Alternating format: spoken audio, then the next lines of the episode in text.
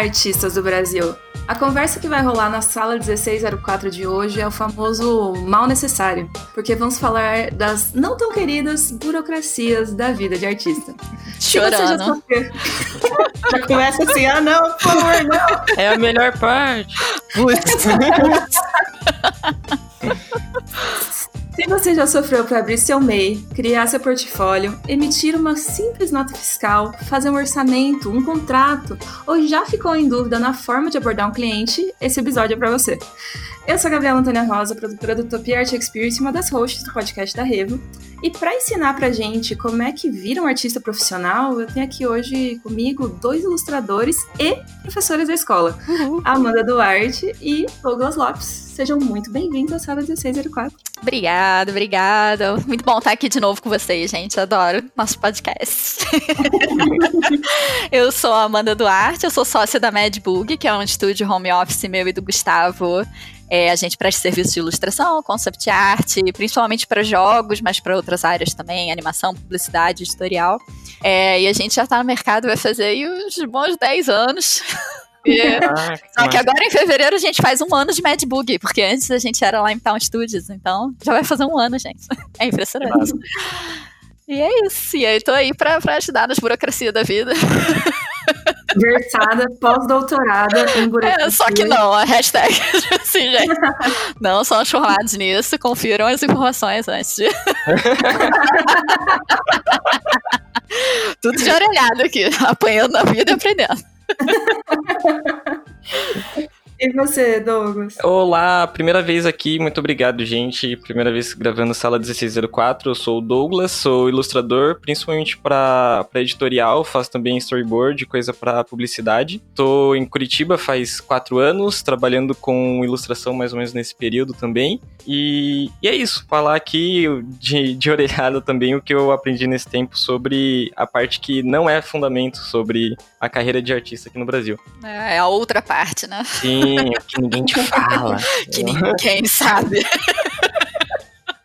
Por que, né? Que é todo mundo tão perdido. Isso já é engraçado. Mas eu acho que é perdido tipo... na vida, assim. Tipo, pessoas que eu conheço de outras é, áreas, assim, também não também. sabem. É, eu, tipo, é difícil, viu? Eu fiquei abismado, porque eu tenho que saber ler pra desenhar, mas eu já desenho, não quero é escrever. É, então, no caso, a gente não nasceu pra fazer conta, a gente Exato. Esse é um pequeno detalhe. Coisas, coisas que a gente tem que encarar, mesmo que a gente não queira, né? É, sim. Mas é melhor aprender do que cair na malha fina, ou então apanhar lá na é. frente e ter que pagar um caminhão de imposto. Nossa. Então, né? Antes de trabalhar com a parte chata e fazer tudo certinho, do que dar ruim na frente. Exatamente. Ouvir um podcast, ler algumas coisas e tudo bem ou ser preso? Então. Usando na balança. É, realmente. É cinco, cinco dígitos assim de imposto pra pagar, deixa eu pensar. Pouco. Não, é... não. Não, thanks. Eu, eu dá play aí, meu filho, vamos ouvir esse podcast. É, tipo... Fica com a gente até o final. e pra começar já, é, a gente levantou perguntas lá no Instagram da escola. Se você ainda não segue a Reva, a Escola Revolution, acho muito difícil que não, mas vai que, né, tem alguém aqui que chegou aqui por acaso, não segue a Reva no Instagram ainda, vai lá e segue a escola no Instagram, o link tá aqui na descrição do YouTube. E a gente pediu perguntas lá e o Francisco Oliveira.art perguntou: quais são as principais coisas que o Frila, o profissional, não o mascote da Reva, o que o Frila? precisa saber ou ter para trabalhar por conta. Então vamos fazer aqui uma enumeração, né? Hum. O que, que é importante um, na vida de Frila. Um é, teto para morar, assim, do, é, do básico, do, do básico. é, é uma pergunta que envolve tudo, né? Então, exato, pode, é, exato. Vou pensar por onde começar aqui. É. é pode, pode que, falar, Douglas. Eu acho que é, é, depende de como você vai começar de frila, assim. Tipo, se você mora com os pais e vai começar de frila, beleza. Se você mora sozinho, foi meu caso, eu trabalhava e aí eu fui virar frila. Aí foi, assim, muitos meses de de choro, bater a cabeça na parede e, e, organizar, né? Juntar uma grana, é, ter um portfólio que a gente vai falar mais pra frente preenchido, assim, não falo em, em qualidade, mas pelo menos em consistência, independente do seu nível. É, uhum. É, talvez um pouco direcionado para alguma coisa ou outra, mas que demonstre algum uso, seja para livro, para jogo, aí qualquer coisa mesmo, assim, mas que já demonstre que você tem. Eu acho que a parada para começar a ser um freela, você precisa é, pelo menos ter uma aparência profissional, assim, de, de quem receber seu portfólio saber, ah, essa pessoa consegue entregar um trabalho se eu pedir para ela, sabe? É. Baseado no que tá no portfólio. É, ter um portfólio comercial, né, que resolve problemas, assim. Exato, exato. E aí isso envolve algum, tipo, uma apresentação boa no portfólio, não só das peças, mas falar um pouco sobre você, definir mais ou menos é, pensar também um pouco sobre carreira, eu acho que, que pelo menos eu vejo um pouco a galera falando, de, tipo, ah, eu quero ser freela. Beleza. Planeja aí, se, se segura por uns três meses, financeiramente falando, três de seis, quanto mais é, tempo para você se manter sem precisar é, do, de, de, dinheiro dos trabalhos, que podem demorar a aparecer caso você ainda não tenha nenhum, melhor mas pensar também em carreira, assim, tipo, daqui um ano, daqui cinco anos, daqui dez anos, é, eu quero estar tá como. Isso, assim, você não precisa ter um baita planejamento, 30 páginas, um TCC disso, mas um direcionamento, porque uma vez que você está no mercado, quando você está estudando ilustração, você estuda qualquer coisa. Quando você está no mercado, é meio que o que você faz leva o que você vai fazer depois. Então, se você começa com capa de livro, provavelmente você vai fazer mais capa de livro. Uhum. Se você uhum. começa com commission, commission e tal. Então, é bom ver isso e, e ver se realmente para você já começar fazendo as melhores escolhas, assim. Porque eu tive que pegar muito trabalho por dinheiro que não vai para portfólio, que eu não coloco em lugar nenhum, e olhando hoje até não foram tão bem remunerados, assim, para justificar ter uhum. aceitado, mas é porque não tinha um direcionamento bem definido. Então, assim, você quer ser frila, beleza. Tem algumas perguntas ali que é bom você ter uma noção que, claro, você vai responder elas sempre, você sempre volta para elas e tudo, mas é de disso, assim, de, de entender o porquê Primeiro, acho que uma coisa que eu passei muito, assim, foi uma das coisas mais, mais difíceis de responder é o, o porquê que eu quero trabalhar com isso, porque é, é, é, é trabalhoso, assim, você, você, e assim, entender também que uma vez que você é freela, você é uma empresa.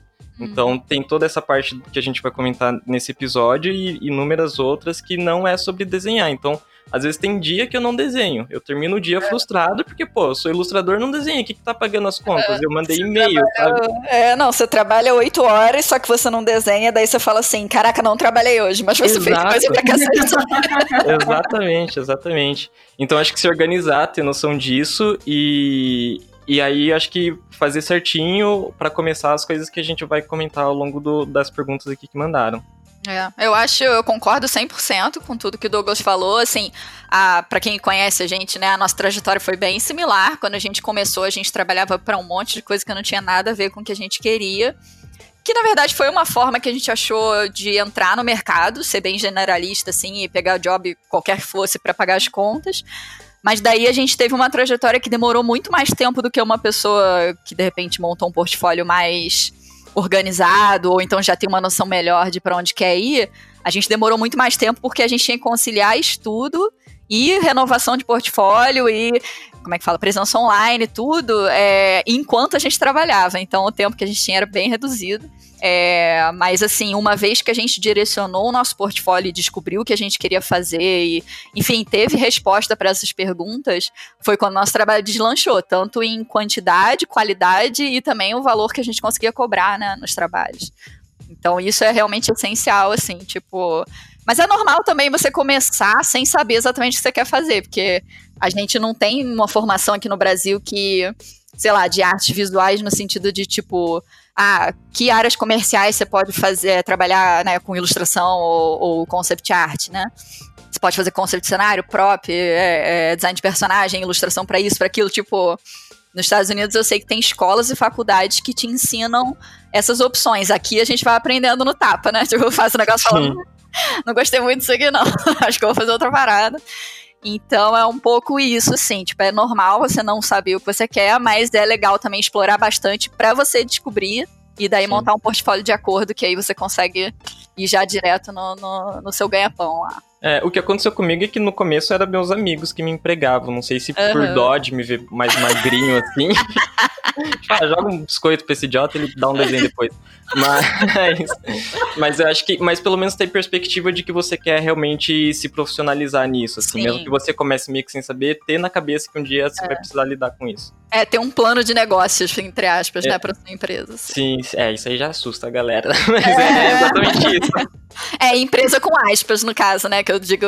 Porque quando a gente fala assim de marketing e se vender, a gente fala da gente como empresa, entre aspas, mas é tipo quando você é autônomo, você é da sua empresa, né? Então, tipo Sim, assim, sim. o mesmo esquema que você pensa que uma empresa teria que fazer, você meio que tem que fazer também. E esse lance do plano de negócio nada mais é do que, tipo, é bem isso que você falou, tipo, uma projeção, sabe? Do tipo, daqui a, sei lá, dois anos eu quero estar ganhando quanto? Quero estar morando Sim. aonde? Sabe? Tipo, quero estar trabalhando para quem? Você não precisa necessariamente, ah, eu atingi esse, né? Esse objetivo no prazo que eu queria, mas você ter um objetivo vai te ajudar a direcionar e focar bem Sim. você chegar onde você quer, no caso, né?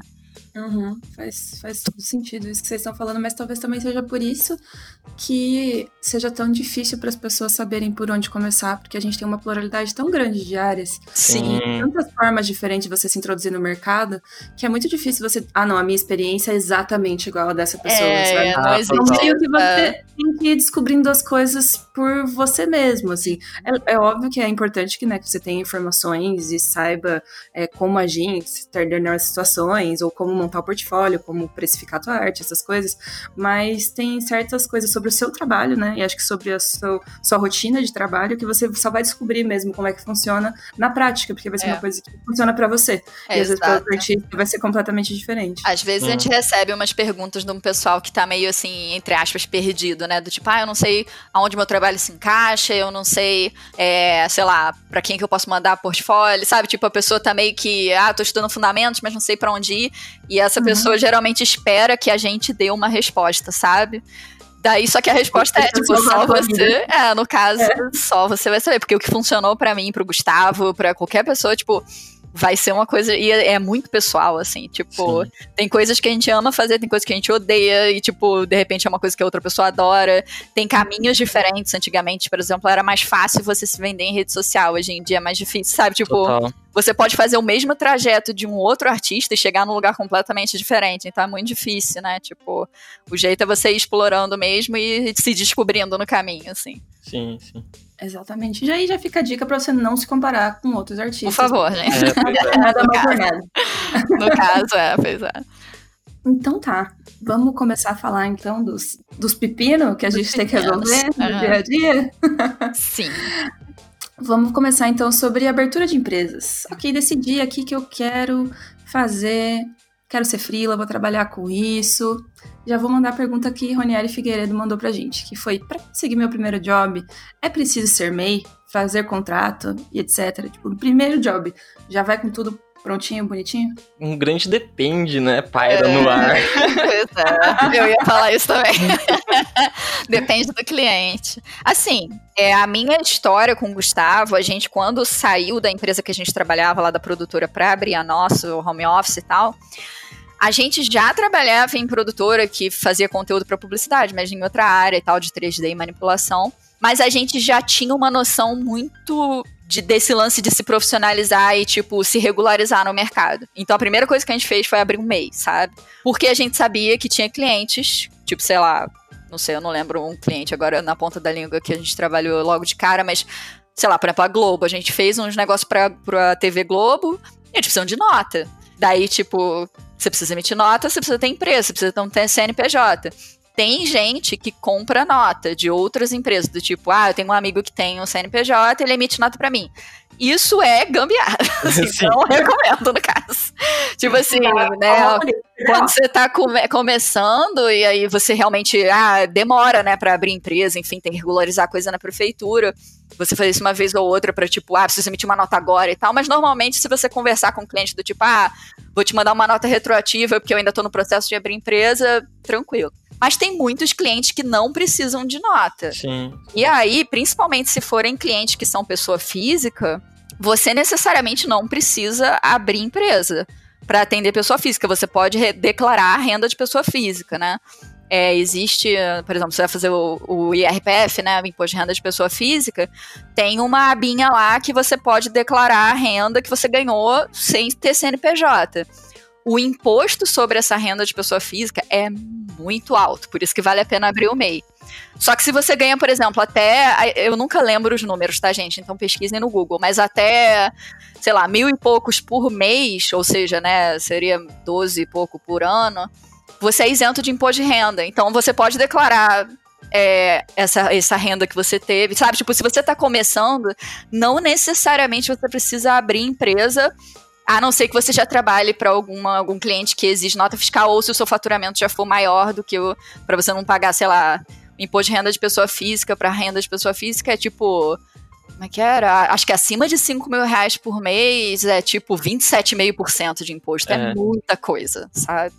Então, meio que você tem que ver se você está começando, dar uma, sabe, é aquela coisa que eu falei da projeção, ver como é que é a sua possibilidade de pegar cliente, que tipo de cliente você vai pegar, vou precisar emitir nota ou não. E aí você decide se você é, é, precisa fazer isso agora ou se você pode esperar um pouco. Assim. É, eu o meu, acho que o meu primeiro freela foi para algum amigo ou amiga, assim, commission de, de qualquer coisa, e aí obviamente não, não precisou. Pois é. Mas, mas, eu acho que eu, eu comecei a poder emitir nota já antes de, de, de precisar, de algum cliente pedir mesmo, porque eu acho que na época eu tava eu tava procurando trabalho em agência mesmo, e aí a pejotização do mercado já havia ah, mão de vaga tá. que contratava só PJ. Sim. Mas eu, eu, acho bom ter na cabeça a, a, questão do MEI, porque eu acho que agora tá tipo 57 e pouquinho por mês. É, é. E é o tipo de coisa, porque muita gente pensa, ah, eu vou ser frila porque o custo é zero e tudo que eu ganho é lucro. Então, é, tem esse gastos, né? No caso, não. Exato, exato é muito, tipo, é complicado. Tem isso para não falar, assim, entrando, que eu acho importante essa parte, quando você pensa em MEI, tem outras coisas que você tem que pensar que são gastos é, mensais. Uma assinatura dos programas, por exemplo, é caro e é importante ter, é, porque pelo menos aí você já tem todos os programas, se for do seu interesse aprender todos ou não, vai de você, mas pelo menos você já tem ali, sempre atualizado e tudo. É, hardware é uma parada que você tem que investir de quando em quando, então CNPJ é, dá desconto, né? É, exato, exato. Então, todas essas coisas, você sem empresa, você ir estudando, assim, lendo sobre, você tem algumas facilidades. É, e é fácil, assim, tipo, é, é, trabalhoso, parece que eles. ninguém quer que você abra uma empresa quando você vai atrás. Aqui mas... no Brasil é terrível. É, é muito coisa. É, muito é, parece que os caras estão de sacanagem mesmo. Sim, sim. Não, eu tive. eu, eu, abri aqui em Curitiba mesmo, e daí pra emitir nota eu tive que ir no corpo de bombeiro, sentar na frente do cara e falar: então, sou eu meu computador num quarto. Ele falou: Meu Deus. Ah, tá bom. Mas isso, tipo, eu tive que pedir dispensa do trabalho num dia pra ir, porque o lugar é longe, porque tem fila, sei lá o que, sei lá o que. Então, assim, é complicado, mas eu só fiz uma vez e não precisa. E tá tudo em dia até hoje, assim. Uhum. Exato. Então, é bom estar tá de olho nessas coisas, assim, pelo menos em perspectiva. Tipo, ah, comecei a trampar com, com uns amigos aqui, ou gente que não pede, mas se você é, almeja clientes grandes, os clientes grandes vão pedir nota fiscal sim, com certeza. Exato. Não, e sem contar, né, você falou do lance do, das vantagens de você ter um CNPJ para desconto de equipamento, de é, serviço, né, de, de enfim, software, essas coisas. Mas tem questões também de gente grande adulta, que é do tipo, plano de saúde empresarial Sim, é mais barato que Exato, exato. Descobri isso semana passada, inclusive. Pois é, então, e daí, tipo assim, você tendo MEI, mesmo, porque o MEI tem um lance que você paga um ISS, é uma das, das dos valores, né, que estão embutidos nesses 60 reais por mês, é o, IS, é o INSS, desculpa. E aí, o que que acontece? Se você pensa em se aposentar e você é autônomo, Tipo assim, é bom você pagar o seu INSS. Porque senão ninguém vai te dar a aposentadoria. O, a, o MEI, a, o, o que você paga é aquele mínimo para você receber, tipo, um salário mínimo quando você se aposentar, né? Mas, A, quanto mais você demorar para começar, mais você vai demorar para completar, né? Os 35 anos, eu não lembro agora para quanto que aumentou a, a, o tempo de serviço, né? E B, você pode pagar por fora para incrementar esse valor, mas o mês já te garante pelo menos o mínimo, sabe? Então, assim, são 60 reais por mês que vão reverter em muita coisa lá pra frente, sabe?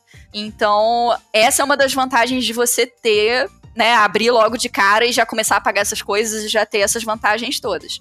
Dito isso, né, como o Douglas falou, se você mora com os pais, você tem plano de saúde pago pelos pais, você não, né, não ganha o suficiente para pagar 60 reais por mês. Tem diversos casos em que a pessoa realmente não tem condições ainda, né, de começar a pagar essas coisas. Você, como eu falei, pode fazer é, emitir como pessoa física e aí você paga um carnê-leão, que é tipo uma nota fiscal de pessoa física. Você entra lá no site, preenche tudo bonitinho e tal, CNPJ do, da pessoa pagadora e tal, ou CPF, enfim, se você quiser. Mas assim, existem opções, sabe? Mas o MEI é o melhor custo-benefício de longe, assim. Tipo, sim, sim. pro que você paga de imposto, que é um valor fixo, não é um valor por nota, por exemplo, né? Até os benefícios que você tem, que são esses todos que a gente falou, e fora a habilidade de emitir nota, para poder pegar clientes maiores. Todo cliente grande, médio ou grande porte, vão pedir nota, assim. Tipo, a gente aqui, isso só eu e o Gustavo, e quem trabalha pra gente tem que emitir nota, porque a gente tem que emitir, que a gente tem que declarar que a gente pagou, aquele dinheiro saiu da empresa, foi para alguém. Então você tem que declarar que você recebeu também, sabe? Então é uma questão burocrática chata, mas é importante. Então, acho que é o ponto principal aí, né? É, a gente vai ter que fazer um guia de como se cadastrar no MEI. Vou ah, tem o, o, site do Portal do Empreendedor, o novo. Ah, é importante, eu acho, dizer que é de graça abrir o MEI, porque direto eu pesquiso o MEI porque eu esqueço o maldito link para pagar, e é. aparecem uns quatro anúncios de tipo, ah, é, abra seu MEI aqui, muito barato. Tipo, não, MEI é, é de graça, é uma de paradinha graça. do governo que é de graça. É, abrir, o né? site é portaldoempreendedor.gov.br. Se não for esse o site, é alguma empresa que tá querendo, tipo, te oferecer o serviço de abrir empresa para você. Que PS, vale a pena se você tiver uma graninha para investir, tipo, e não quiser ter dor de cabeça, por exemplo, a gente quando abriu o MEI lá no Rio, o primeiro contador que abriu o nosso MEI lá, fez merda, assim, basicamente, né? A gente não entendia nada e e-mail era uma coisa meio nova, sabe? Então o cara era um contador mais velho, ele não entendia direito como funcionava, enfim. Ele abriu um MEI com uma atividade industrial que não tinha nada a ver com o que a gente fazia. e aí a gente emitia nota, ele falou que podia emitir nota de qualquer coisa, a gente emitia nota com atividade diferente, a nossa empresa foi fechada, foi o caos. Mas enfim, depois a gente pegou um contador mais sério e pagou, sei lá, eu acho que na época foi 300 reais, eu não lembro.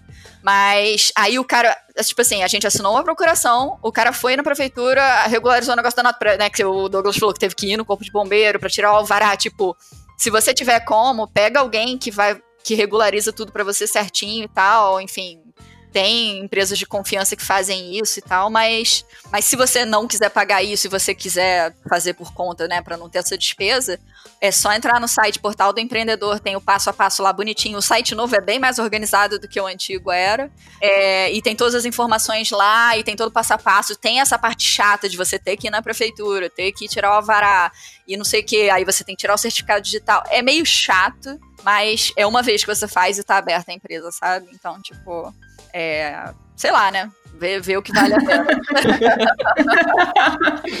É, mas é, é igual estudar fundamento, gente. Não vai falar pra mim aqui que você ama estudar anatomia? Não, mas né? É, tem que estudar, fazer o quê? É isso, é isso. Mal necessário. Obrigações, é. Obrigações da nossa carreira. É, teve bastante dúvida também sobre especificidades dentro do meio. Vou ler para vocês aqui, ó. A Carol Krugel perguntou em que categoria de MEI devo me inscrever sendo ilustradora. E o Maicon PRR perguntou: é, é possível dar migué em MEI quando você não tem uma área de trabalho que é regulamentada? Eu acho que é o único jeito de você ter é. MEI sendo ilustradora fazendo migué, né? Porque não tem. A nossa profissão não existe, tá? Assim, Realmente. Só pra deixar claro. Cara, esse, esse papo é antigo. mas é, tipo, você tem sindicatos de design gráfico, de publicitário e não sei o quê, mas não, a nossa profissão não tem. E a nossa profissão não existe, nem inclusive agora que a gente está no Simples também não existe. Existem coisas adjacentes. Mas ilustração, arte comercial, é, não tem nada que seja exatamente o que a gente faz. O que a gente faz. Ah, é importante dizer que o MEI, a lista de atividades do MEI varia de estado para estado, tá? Então tem estados, tipo, no Rio tinha algumas opções, São Paulo tem outras, aqui no Paraná tem outras, tipo, no Rio tinha algumas opções que eram tipo assim, é, edição de revista, edição de vídeo, é, criação de conteúdo para blog, sabe? Tem algumas coisas que, dependendo do que você faz, por exemplo, se você é ilustrador editorial, edição de livro e revista, sabe? Tipo, entra um uhum. pouquinho aí. É, se você trabalha criando animação ou coisa para vídeo, tem coisa de cinematografia, sabe? Tipo, tem algumas atividades que são próximas o suficiente. Eu conheço gente que tinha atividade de é, professor de arte, tá? Mas é um pouco mais arriscado se você emite nota para a empresa, porque, tipo, você vai dizer que você é, deu aula pra empresa. É, Mas assim, tem, por exemplo, no Rio tinha de atividade de diagramação. Cansei de emitir nota de diagramação, mas eu, tipo, perguntava pro cliente assim: ah, você se incomoda, eu tenho que botar na descrição da minha nota que é de diagramação, porque a pessoa, não, sem problema nenhum. Tipo, é um serviço, tem o mínimo a ver, os caras têm como declarar, então não tem muito problema. Agora, por exemplo, que eu falei que o primeiro MEI que a gente abriu, o cara colocou que a gente fazia serigrafia publicitária. Só que serigrafia publicitária é uma atividade considerada industrial. Então, tipo, não tem como a gente dizer que a gente presta serviço, sabe? Tipo, quando é muito diferente, distinto, assim, aí, aí não tem como. E aí o, o, a prefeitura pode ver que você está emitindo notas que não são condizentes com a sua atividade declarada. Então é isso, tenta achar a, a atividade que pareça mais, o mais próximo possível do que o que você faz. Dito isso, a gente aprendeu uma gambiarrinha essencial, que é a gente Opa. colocou como atividade secundária é, serviços prestados para a empresa não, é, não mencionado anteriormente que é tipo um coringa, sabe? Do tipo, serviços que não são listados nessa lista aqui, mas são serviços, sabe? Tipo, mas essa não pode ser a atividade principal. Então, sabe, isso te dá uma certa um jogo de cintura se a empresa, por exemplo, exigir que você, não, não, tem que botar o nome do job na nota. Tem umas empresas que são bem burocráticas nesse sentido, sabe? A ilustração para a campanha tal, do dia tal, não sei o que, com a ordem de serviço X. Uhum. Aí essa atividade coringa, entre aspas, teoricamente cobre isso, pelo que meus contadores do Rio falaram. Mas assim, depois que a gente teve problema dessa primeira vez, que foi lá em 2012, depois a gente começou a fazer esse outro esquema e ficou de boa até ano passado, quando a gente mudou pro simples, né? Então, é, um, é o que eu indico, assim, e ver, é, é, assim, é um saco, porque a, atividade, a lista de atividades do MEI é gigantesca, Sim. tem de tudo, mas assim, é bom você sondar bem para ver o que, que você acha que se enquadra minimamente, assim, parecido e tem que ser de serviço. Tá? É, o, o, que, o que mais se enquadra com o que eu faço, que eu faço bastante editorial e, e coisa para publicidade, é clicheirista. Eu fui até pesquisar para ver que eu sempre que eu falo isso parece que eu tô mentindo. É, que é serviço de pré-impressão. Eu não, ah, tinha, fazia sentido isso em algum momento. Excelente. Mas, é. E, enfim, e aí nunca deu problema também. Os clientes de médio porte agora que eu peguei recentemente, eles pediram a, a, a certificado de e-mail justamente para bater essas informações não deu problema nenhum, falaram que tá tudo ok, então, pelo menos agora os, os que eu mais tô trabalhando estão aceitando isso, que é mais ah, editorial. Bem legal, bem legal. É, eu, eu, o nosso Simples, uma das nossas atividades declaradas é justamente serviço de pré-impressão. Aí eu fico tipo, isso não significa nada. Sim. o que é serviço de pré-impressão? É tipo, tudo que vem antes da impressão, pode ser qualquer coisa. Eles podem fabricar papel, né, que tá É tipo isso. É, é, é, é isso que eu tava falando, tipo, a nossa profissão especificamente não tem mas tem um monte de parada aleatória. Sim, demais, então, demais. enfim, mas, mas assim, o mínimo que for parecido é o suficiente, é. assim. Tipo, e conversado com o cliente, assim, às vezes, como eu falei, teve um ou outro caso na nossa vida que teve esse, esse lance do cara não tem que especificar exatamente, mas 99% dos casos era tipo, ah, vou emitir uma nota de serviço aqui que tem alguma coisa a ver visual ou design e tal. E passa, sabe? Tipo. Quem sabe um dia teremos meio de adaptação. é, é sonho aí. Tem que ter uma mobilização para fazer isso, né? Outro dia eu tava no, fazendo curso do Raoni Marx e alguém comentou assim: cara, no meio aqui de São Paulo você pode se registrar como lustrador de imóveis, é, mas não como designer. Close enough! Excelente. É tipo isso, né, meu? Como assim um negócio que tanta gente faz, como não tá regulamentado? Mas enfim, varia de estado para estado. Vamos deixar aqui no link da descrição do YouTube é, o site do, do portal do empreendedor. E aí vocês podem conseguir mais informações lá no site, mas já vou deixar aqui anotado pra gente fazer um post também, fazer uma listinha de passo a passo aí. É bom. Tá muito perdido. É bom, viu? Porque é justamente para as pessoas evitarem de entrar nesses sites que são pegadinhas, sabe? Para que uhum. obriga você a pagar. Ou então a gente pode. Eu vou catar aqui, eu tenho alguns aplicativos, alguns. São tipo atendimento online, assim, que são contadores que, que tipo, te ajudam a abrir empresa e te fazem uma consultoria, mas é muito baratinho. Eu vou dar uma catada, uma sondada, e aí de repente a gente sugere eles e tal. Mas uhum. é, aí são, são empresas de confiança para te ajudar a abrir empresa se você tiver necessidade, sabe? Melhor do uhum. que pegar qualquer coisa de Google aí, que sei lá, né? É que nessa área aí tem um monte de gente que dá golpe, é sinistro. Cara, olha, é o meu pai que sempre falava assim: contador e advogado, tipo assim, pode ferrar a sua vida, então arruma uns decentes, sabe? Tipo, então, assim, a gente teve essa experiência muito ruim com esse primeiro contador que trabalhou com a gente, daí, assim, a sorte foi que o máximo que aconteceu foi que realmente fecharam a nossa empresa, né?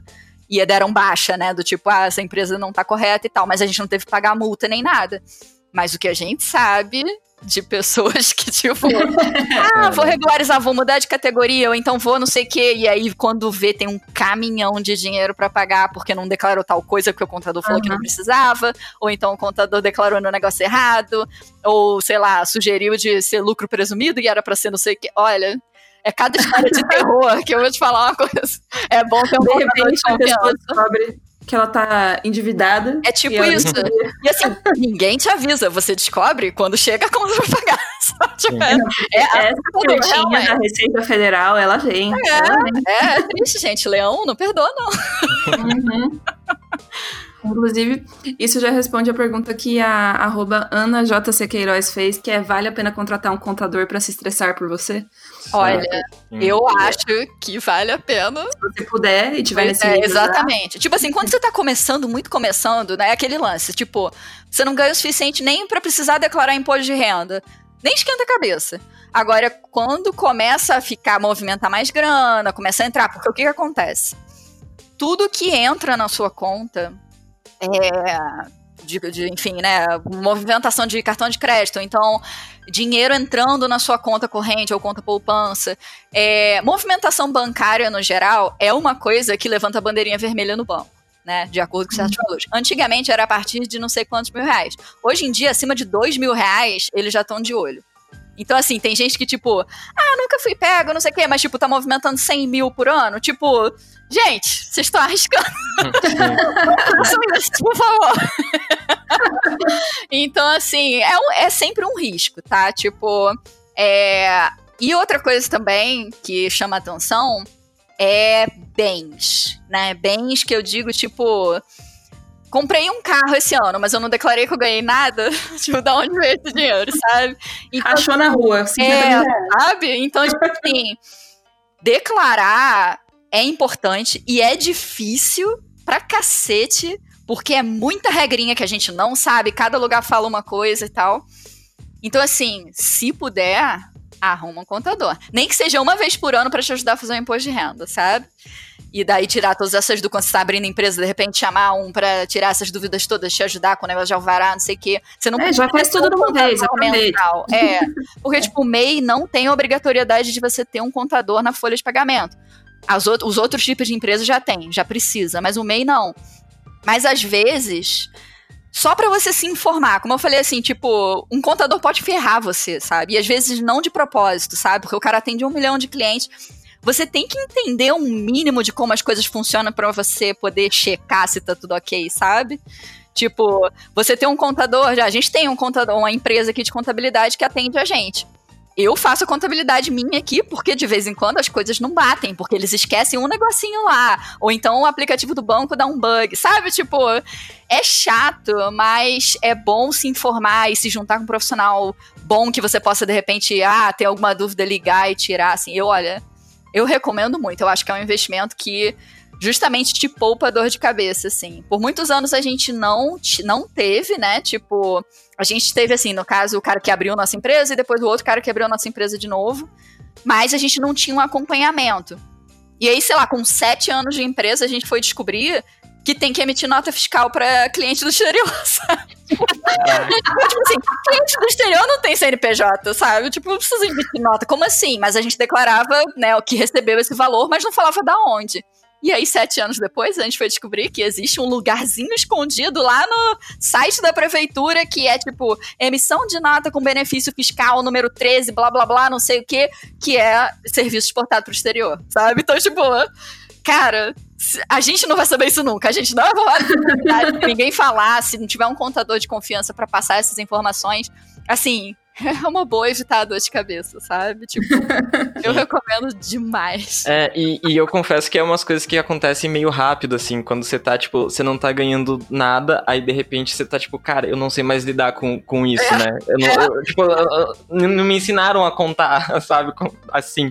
É, tipo então, tipo... acontece rápido e geralmente se você tá ganhando muita grana, e, e, realmente, assim, tipo, você fez o portfólio, você decidiu que você vai trabalhar com freela, você abriu o MEI, se, com direcionamento bom e, e outras, e, e, prospecção e essas coisas assim, e também é, tem coisa que a gente não controla, tipo mercado, essas coisas, Mas é bem provável que em um ano você já pode estar tá com, com uma renda bem boa, assim, sabendo passar, sabendo valorizar sua arte, ir atrás dos clientes, etc, etc. Tem vários poréns, mas assim, é rápido que acontece isso e quando muda a, a quantidade de dinheiro que você está recebendo, provavelmente você vai estar tá tarefado com, com trabalho, né? Porque você está recebendo muito, você está trabalhando muito.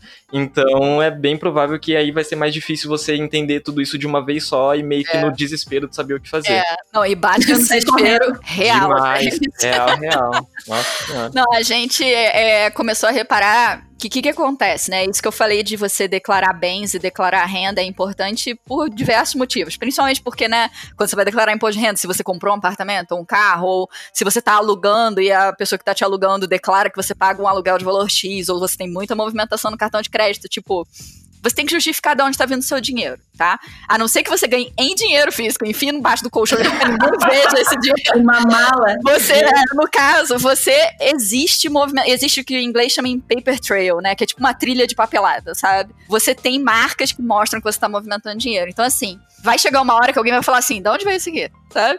Por exemplo, quando você for alugar um apartamento, os caras vão pedir a sua declaração de imposto de renda. Se você declara que você não ganha nada, como é que você vai comprovar que você tem dinheiro pra pagar aluguel, sabe?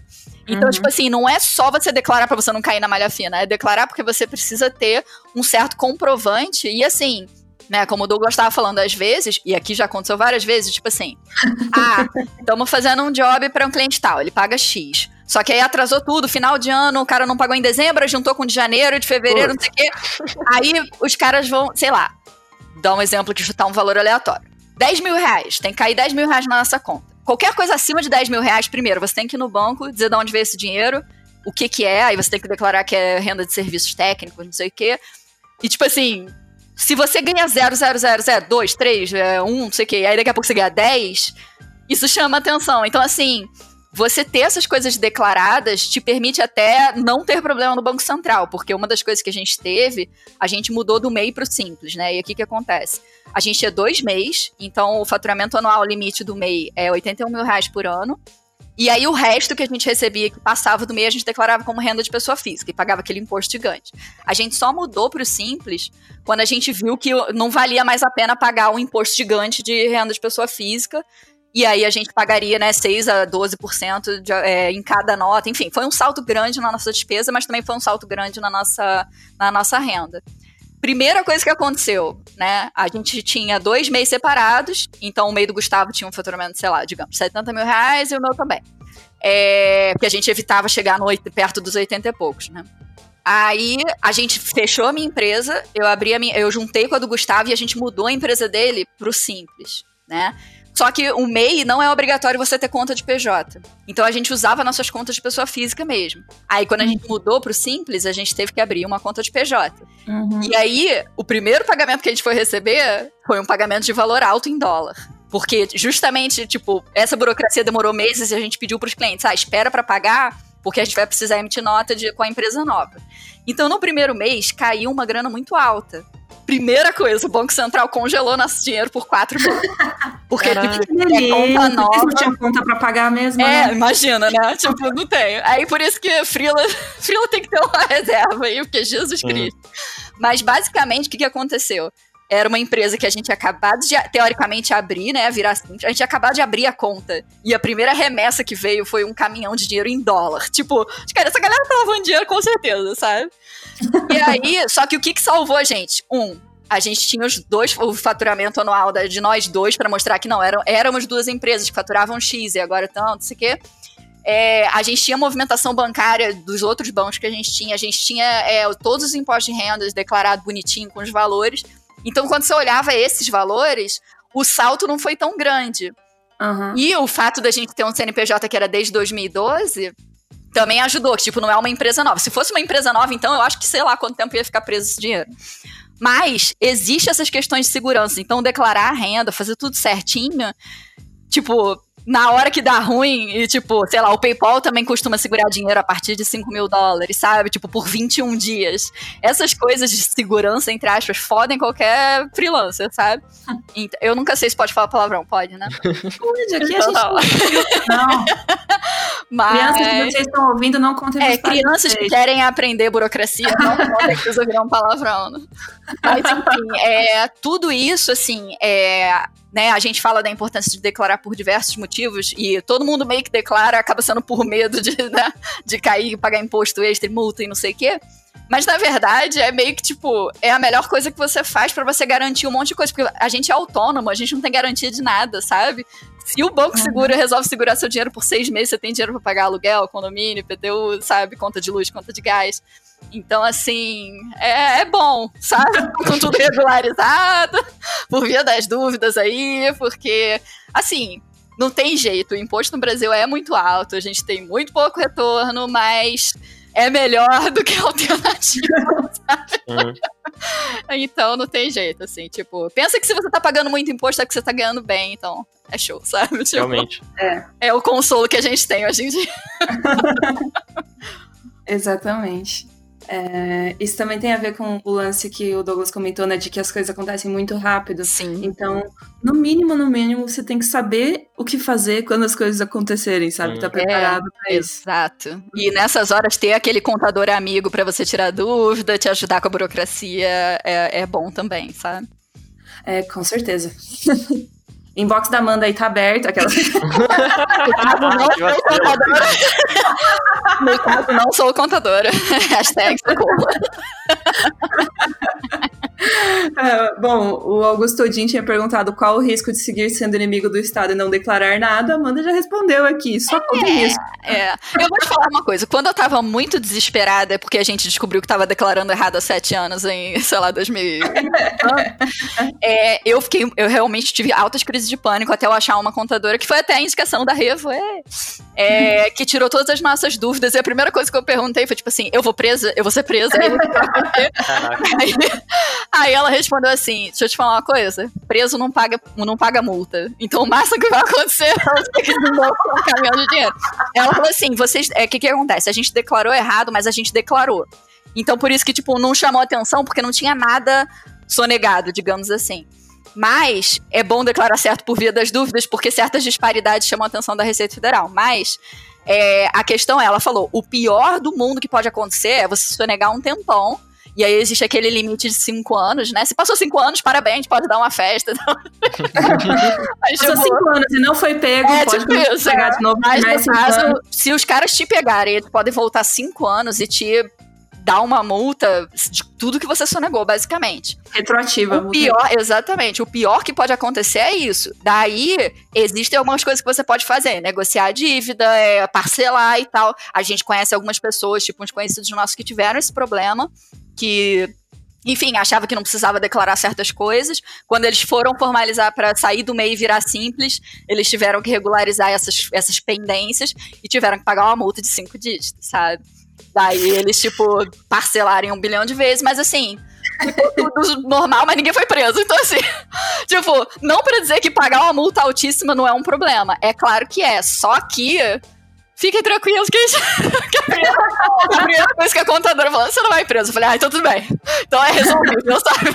Tipo, eu não quero ir pra cadeia. Continuo com a ficha limpa. Tá é tipo tudo... isso, por favor, sabe? Eu não fiz nada por querer, tô aqui de boa, sabe? Tô todo melhor, enfim.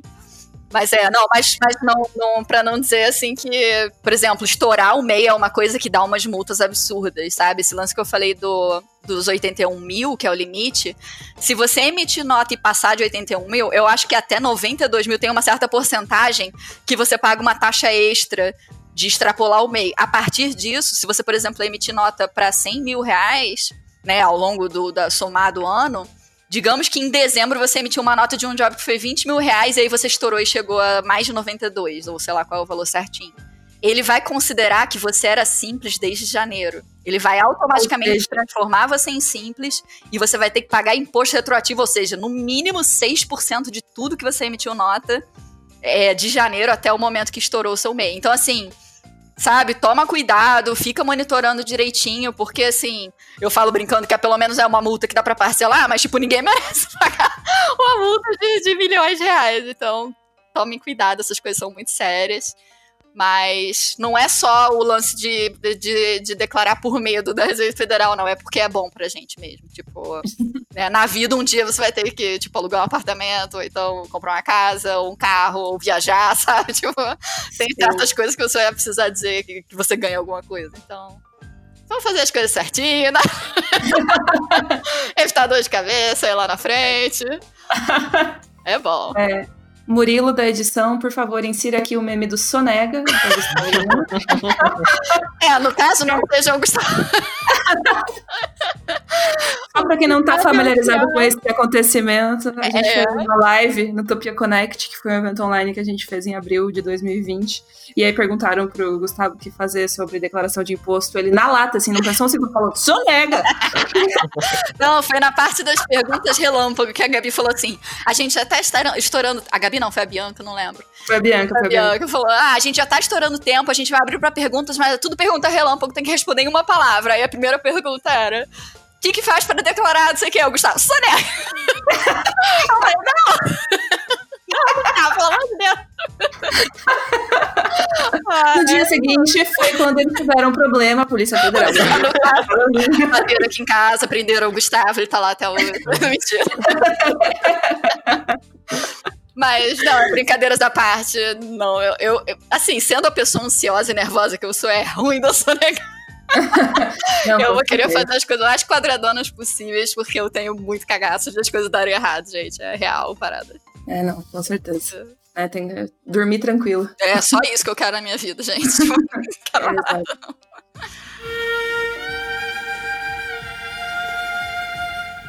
Bom, Agora, mudando de assunto, já que a gente já cobriu bastante coisa sobre MEIs e declarações e notas fiscais, queria falar de portfólio. Ah, sim. Uh, esse aí é um assunto que realmente chove de dúvida. Toda vez que a gente fala disso, é, tem muita pergunta. Inclusive, esse podcast que vocês estão ouvindo agora saiu. Saiu não, né?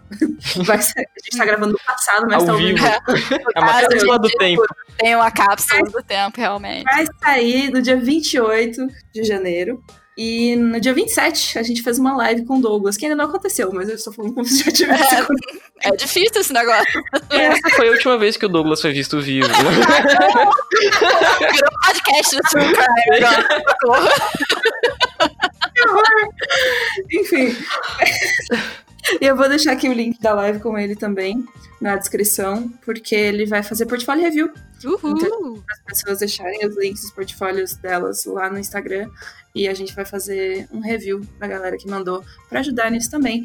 Mas isso porque surge muita dúvida quando o assunto é esse. Então, a pergunta que eu quero fazer para vocês é: qual foi a principal dica que te deram para criar um portfólio na sua carreira? Quer responder essa, Douglas? Caramba, principal dica. Eu, é que eu, eu, eu era o chato. Assim, façam isso, mas façam com cuidado. Eu era o chato que mandava portfólio para todo mundo. Já mandei meu portfólio pra Amanda algumas vezes, assim. É, e, e é muita dica boa, assim.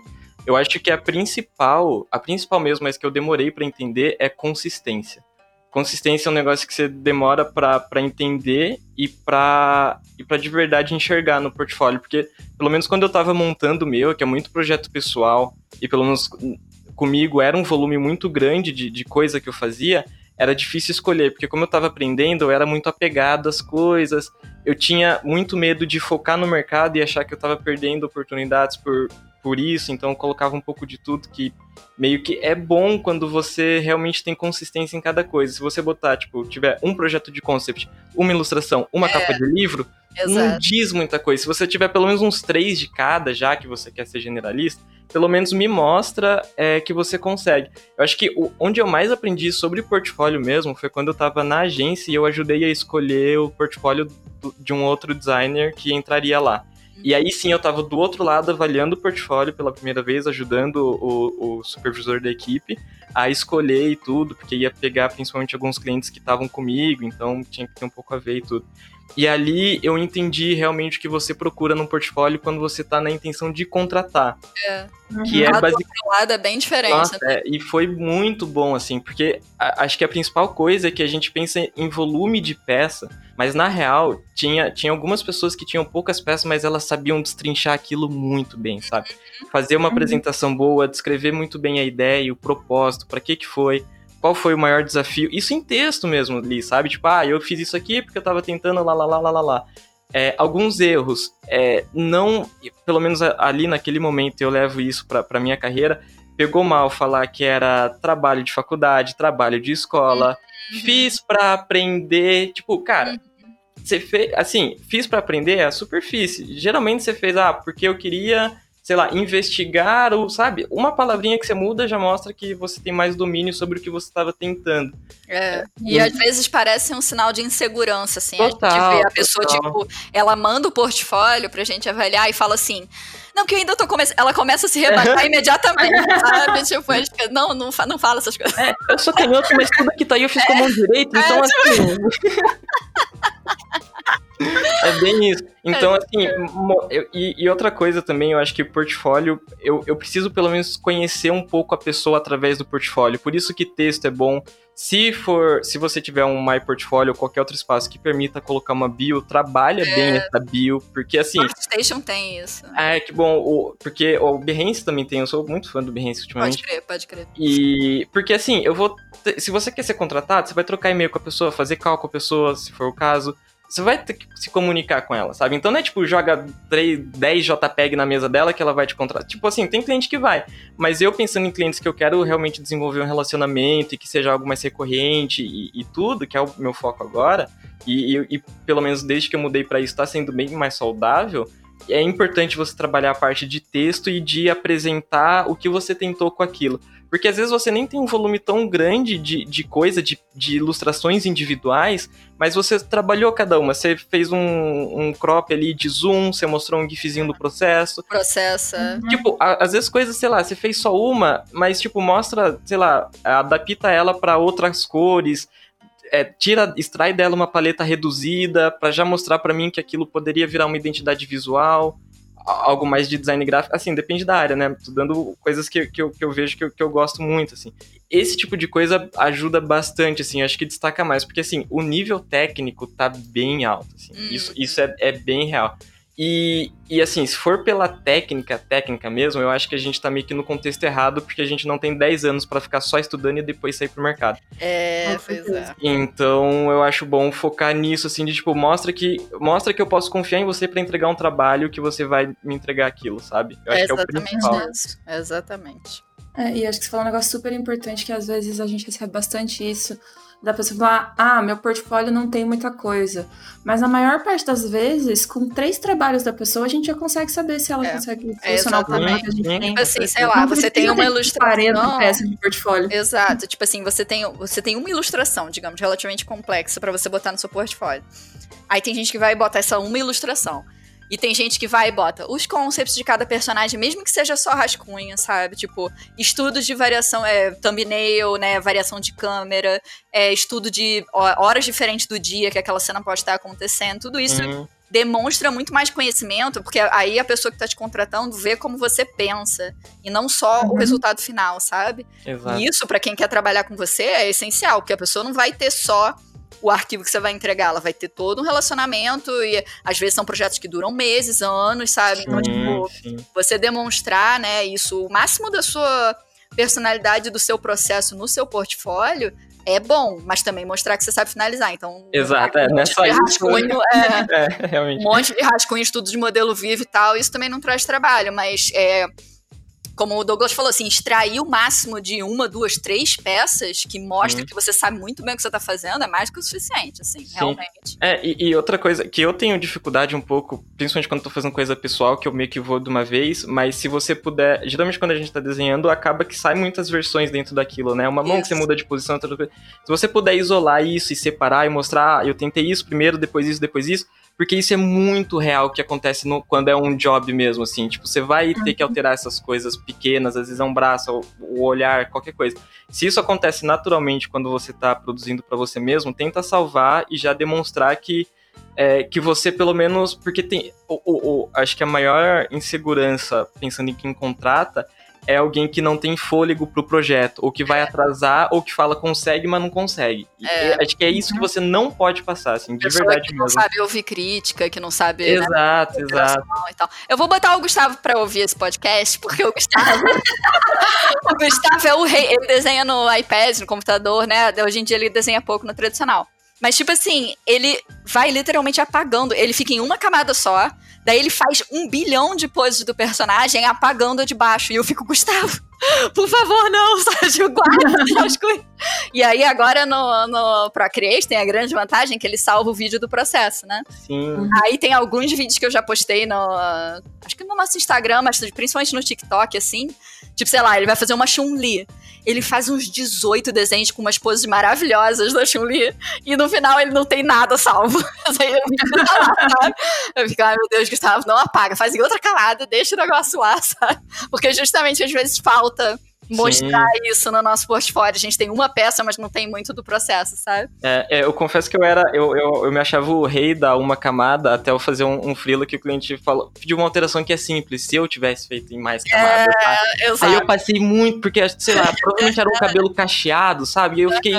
E eu falei, eu que desenhei isso, por que, que eu tô recortando? E foi muitas horas só pra tipo, mudar a cor de fundo. Aí eu nunca mais fiz desse jeito, é, realmente. É. Eu vou te falar que eu sempre fui a louca das camadas e listas e coisas organizadas, porque sem condições.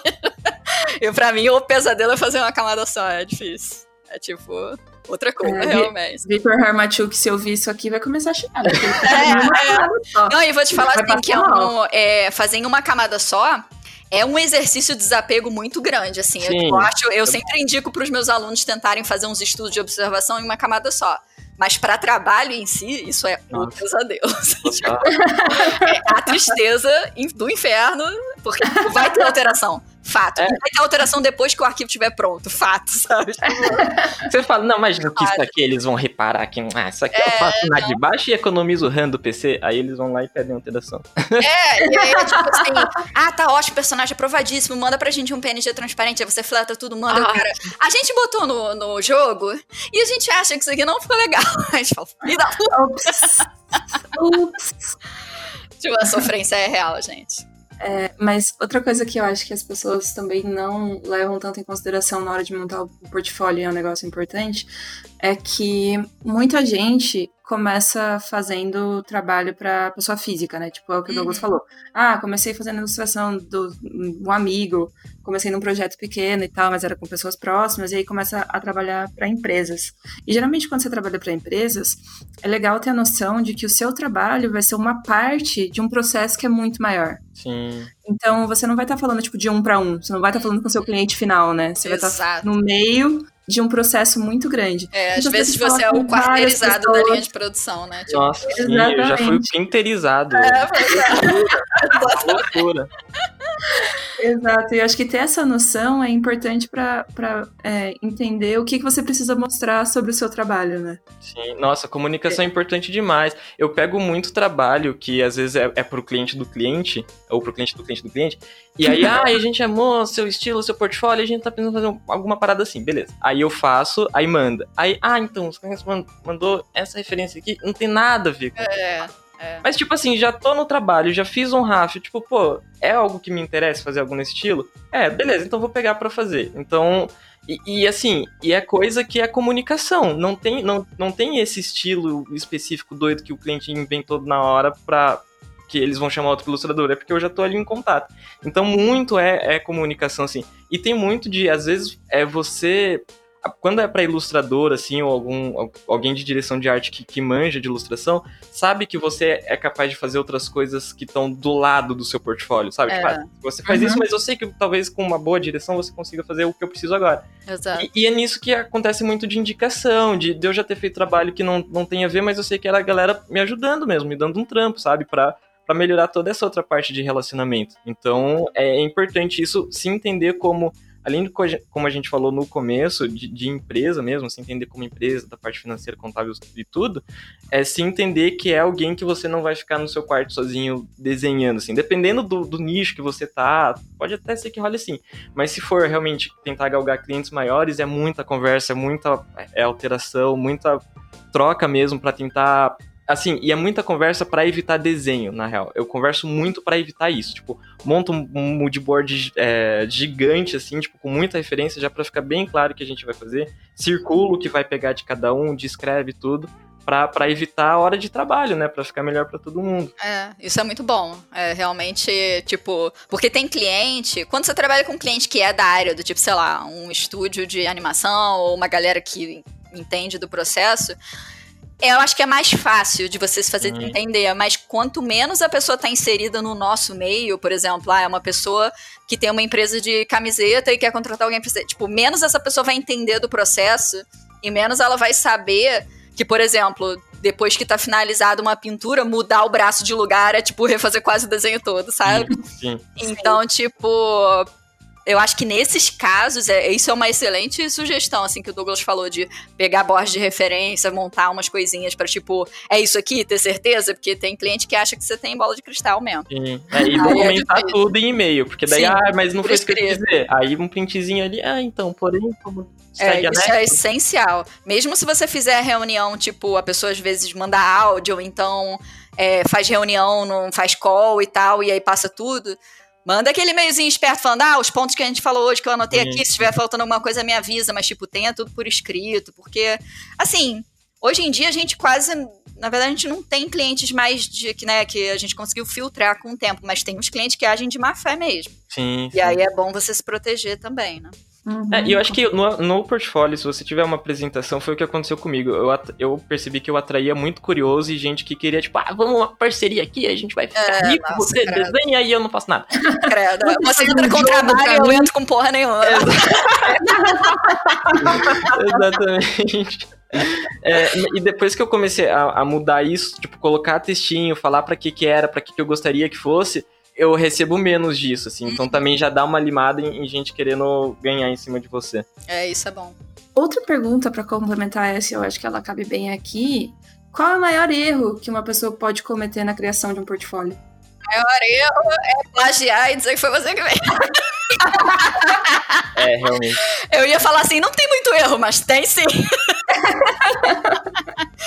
Não, é sério, por favor, não façam isso. É, realmente. Eu tinha, eu tinha ignorado isso. Eu, eu pensei naquele. Quando é aquela billzinho que a, a galera coloca, tipo. Como que é? Tipo. A, aspirante a, É, aspirante a artista. Assim, tipo, hum, não. Não, você já é artista, não fala que é. você não é artista, sabe? Tipo, se a pessoa gostou mais de trabalho suficiente pra, tipo, entrar no seu site, correr atrás do seu portfólio, olhar a sua bio, você não tem que dizer pra essa pessoa que você não tem experiência, que você não tá é. trabalhando ainda, sabe? Tipo, você já tem qualidade para chamar a atenção, então você já é um artista, sabe? Sim, sim. Mas é. Meio que você é artista na hora que você fala que você é, né? Tipo. Exatamente. Não é ninguém que vai falar, não, agora você não, você ainda não é. É, tipo, é as pessoas às vezes ficam esperando ser boas o suficiente, ou então esperando Sim. alguma coisa. E não, tipo, você tem um portfólio, você trabalha com. Você trabalha para você mesmo, mas você, né, produz aquilo com aspecto comercial e tal, vai com fé. A parada é que você não vai colocar, tipo, ah, decidi hoje, senior artist. É. não, é assim que funciona. CEO da minha própria. É. CEO and founder at. É, isso, isso é estranho, mas assim, só artista, você é um artista, ou Sim. ilustrador, ou designer, enfim não precisa, né? Tipo, é isso que eu falei daquele lance da pessoa já entrar se rebaixando. Isso é muito comum de artista. É, tipo assim, sei lá, no Utopia a gente fez muito portfólio review ao vivo, assim. Aí a pessoa vem muito tímida, e aí pega o, o tabletzinho ou a pasta e tal, aí abre assim, esse aqui eu não gosto muito, então eu fico tipo, não, não, você não gosta, não bota no portfólio, então não fala, sabe? Tipo, não, não se vende por pouco, assim, sabe? Você tem que se valorizar que nem meu pai fala sempre, se você não se der valor, ninguém vai dar por você. Então, eu sou eu só repasso ensinamentos do meu pai, gente. Vamos chamar seu pai para gravar um podcast. Vou te falar uma coisa que eu teria muitos. É porque meu pai é muito engraçado. Ele é comerciante, né? Ele trabalhava em posto de gasolina e loja e tal. Então ele tem uma visão, tipo, 180 graus, sabe? Das coisas como eleição, sabe? Mega prático. É, ele é extremamente prático, extremamente objetivo, assim, então eu acho que isso me ajudou a ser muito também. Por isso que eu meio que sou bem Caxias e, tipo, bem, sabe, coisa com, com essas partes mais é, de administração e burocracia, assim, porque, tipo, ele sempre incentivou muito, assim, sabe? Não depende de contador, não depende de não sei o quê, sabe? Tipo, não depende de uhum. chefe, vai, faz o seu, sabe? Então, Sim. é, meu pai, sabedoria de meu pai, gente. É. Casa aberta aí. Uma homenagem aqui. Uma homenagem a papai. Não, mas isso é muito real. Eu fico até brava quando a galera bota uns tweets assim, tipo, sabe? Por favor, dê like na minha, na minha arte, mesmo que esteja um lixo. Fico... É, não. Nossa, sim. Isso me dá, isso me dá uma tristeza é, espiritual. É, assim. assim. É, eu acho que talvez seja porque também muita gente da nossa área é autodidata. Uhum. E aí meio que as pessoas não têm durante o processo alguém para falar, tipo, você é bom, sabe? Tipo, não é igual, sei lá, estudar na faculdade, ah, tirou 10 na prova, tirou 8, ou uhum. tem um ah, diploma, sim, não tem um diploma, sabe? Não existe essa régua. Então, a galera fica todo mundo tipo, eu não sei se é. eu tô pronto. Mas eu tenho, assim, a impressão que me passa é, de pessoas que fazem isso são pessoas extremamente imaturas. Às vezes a pessoa tem um trabalho excelente, mas se eu vejo a pessoa fazendo isso, que aí, tipo assim, se eu não conheço a pessoa, de duas uma, ou a pessoa é extremamente insegura com o trabalho dela e ela não sabe o quanto o trabalho dela vale, né? Uhum. Do tipo, né, o trabalho é muito bom e ela tá postando e falando isso, tipo, é uma pessoa totalmente inexperiente, porque se soubesse o quanto que ela poderia cobrar, ou quanto que né, o trabalho dela é, vale no mercado, ela não falaria essas coisas. Ou a segunda opção é uma pessoa que quer atenção. E é uma pessoa com quem eu não quero trabalhar. Então, assim, sinceramente, do ponto de vista de pessoas que contratam pessoas, assim, artistas para alguns projetos e tal, se eu vejo isso, isso é uma bandeira vermelha para mim, sabe? Na hora de trabalhar com aquela pessoa. Então, assim, não é que você não possa falar o que você quiser nas redes sociais e tal, mas saiba que, assim, o que você fala impacta na imagem que você está criando de você. E aqui entra um pouco daquele lance de você ser a sua própria empresa. Se você se pensar como marca, pensa no jeito que você está se portando e o que, que você está dizendo sobre você. Se você está dizendo que você é um aspirante artista, se você está dizendo que seu trabalho é um lixo, se você está pedindo like porque você quer atenção, sabe? Tipo, tem certas coisas que não pegam bem quando a gente está falando de, de um âmbito profissional, assim, né? De um ambiente uhum. comercial e tal. Você falar isso, tipo, na sua conta pessoal, entre seus amigos, é isso. A gente tem aqui um grupinho do, do, do WhatsApp aqui do Messenger que é o choro rolando solto aqui. Caralho, eu sou um bosta, meu Deus, já tipo uma merda, não vi a pintura do jeito que eu quero, não sei o quê. Mas eu não vou ficar falando isso nas redes sociais, onde potenciais clientes e pessoas que, tipo, Sim. não tem nada a ver com nada vão. Sabe, é uma coisa meio estranha de se ver. Eu tomaria cuidado na hora de falar essas coisas. Porque, assim, às vezes, primeiro, é que eu falei, né? Parece ou que tá querendo chamar atenção, ou enfim, é uma pessoa muito inexperiente. Ou às vezes parece falsa humildade, que também não é, sim, não é um look legal. legal, sabe? Do tipo, não é. Então, assim, evita, sabe? Tipo, faz a sua parte, tenta ser mais. Pensa que se você tá na internet, num Twitter aberto da vida que não é conta privada, você tá em público, sabe? Tipo, uhum. sei lá, eu não sei. Eu, eu, eu, na, na, minha cabeça, eu, eu organizei isso de, tipo, tem a chavinha artista, que daí eu tô. Eu sei que tô o tempo todo insatisfeito, eu morri insatisfeito, achando que não vale nada. Exato. É, Mas, exato. tipo, virou a chavinha profissional, tipo, pô, minha arte é a melhor do mundo, isso aqui vale muitos milhões, é. sabe? Tipo... É tipo assim, cara, eu, eu parei de ter essa, essa insegurança, porque a gente trabalha muito pra jogo e a gente começou trabalhando pra aplicativo de celular, muito assim, né? E aplicativo de celular tem uns sites que você consegue ver o faturamento e aí eu falei assim, caraca, eles fazem muito dinheiro pra esses caras.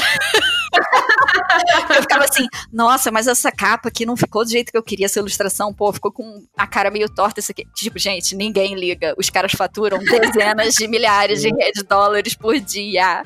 Então, assim, aí você entende que seu, seu trabalho vale dinheiro, mesmo que tecnicamente não seja perfeito, mas obviamente, quanto mais tecnicamente é, evoluído, mais você consegue receber por aquilo. Mas, gente, a arte vale muito dinheiro.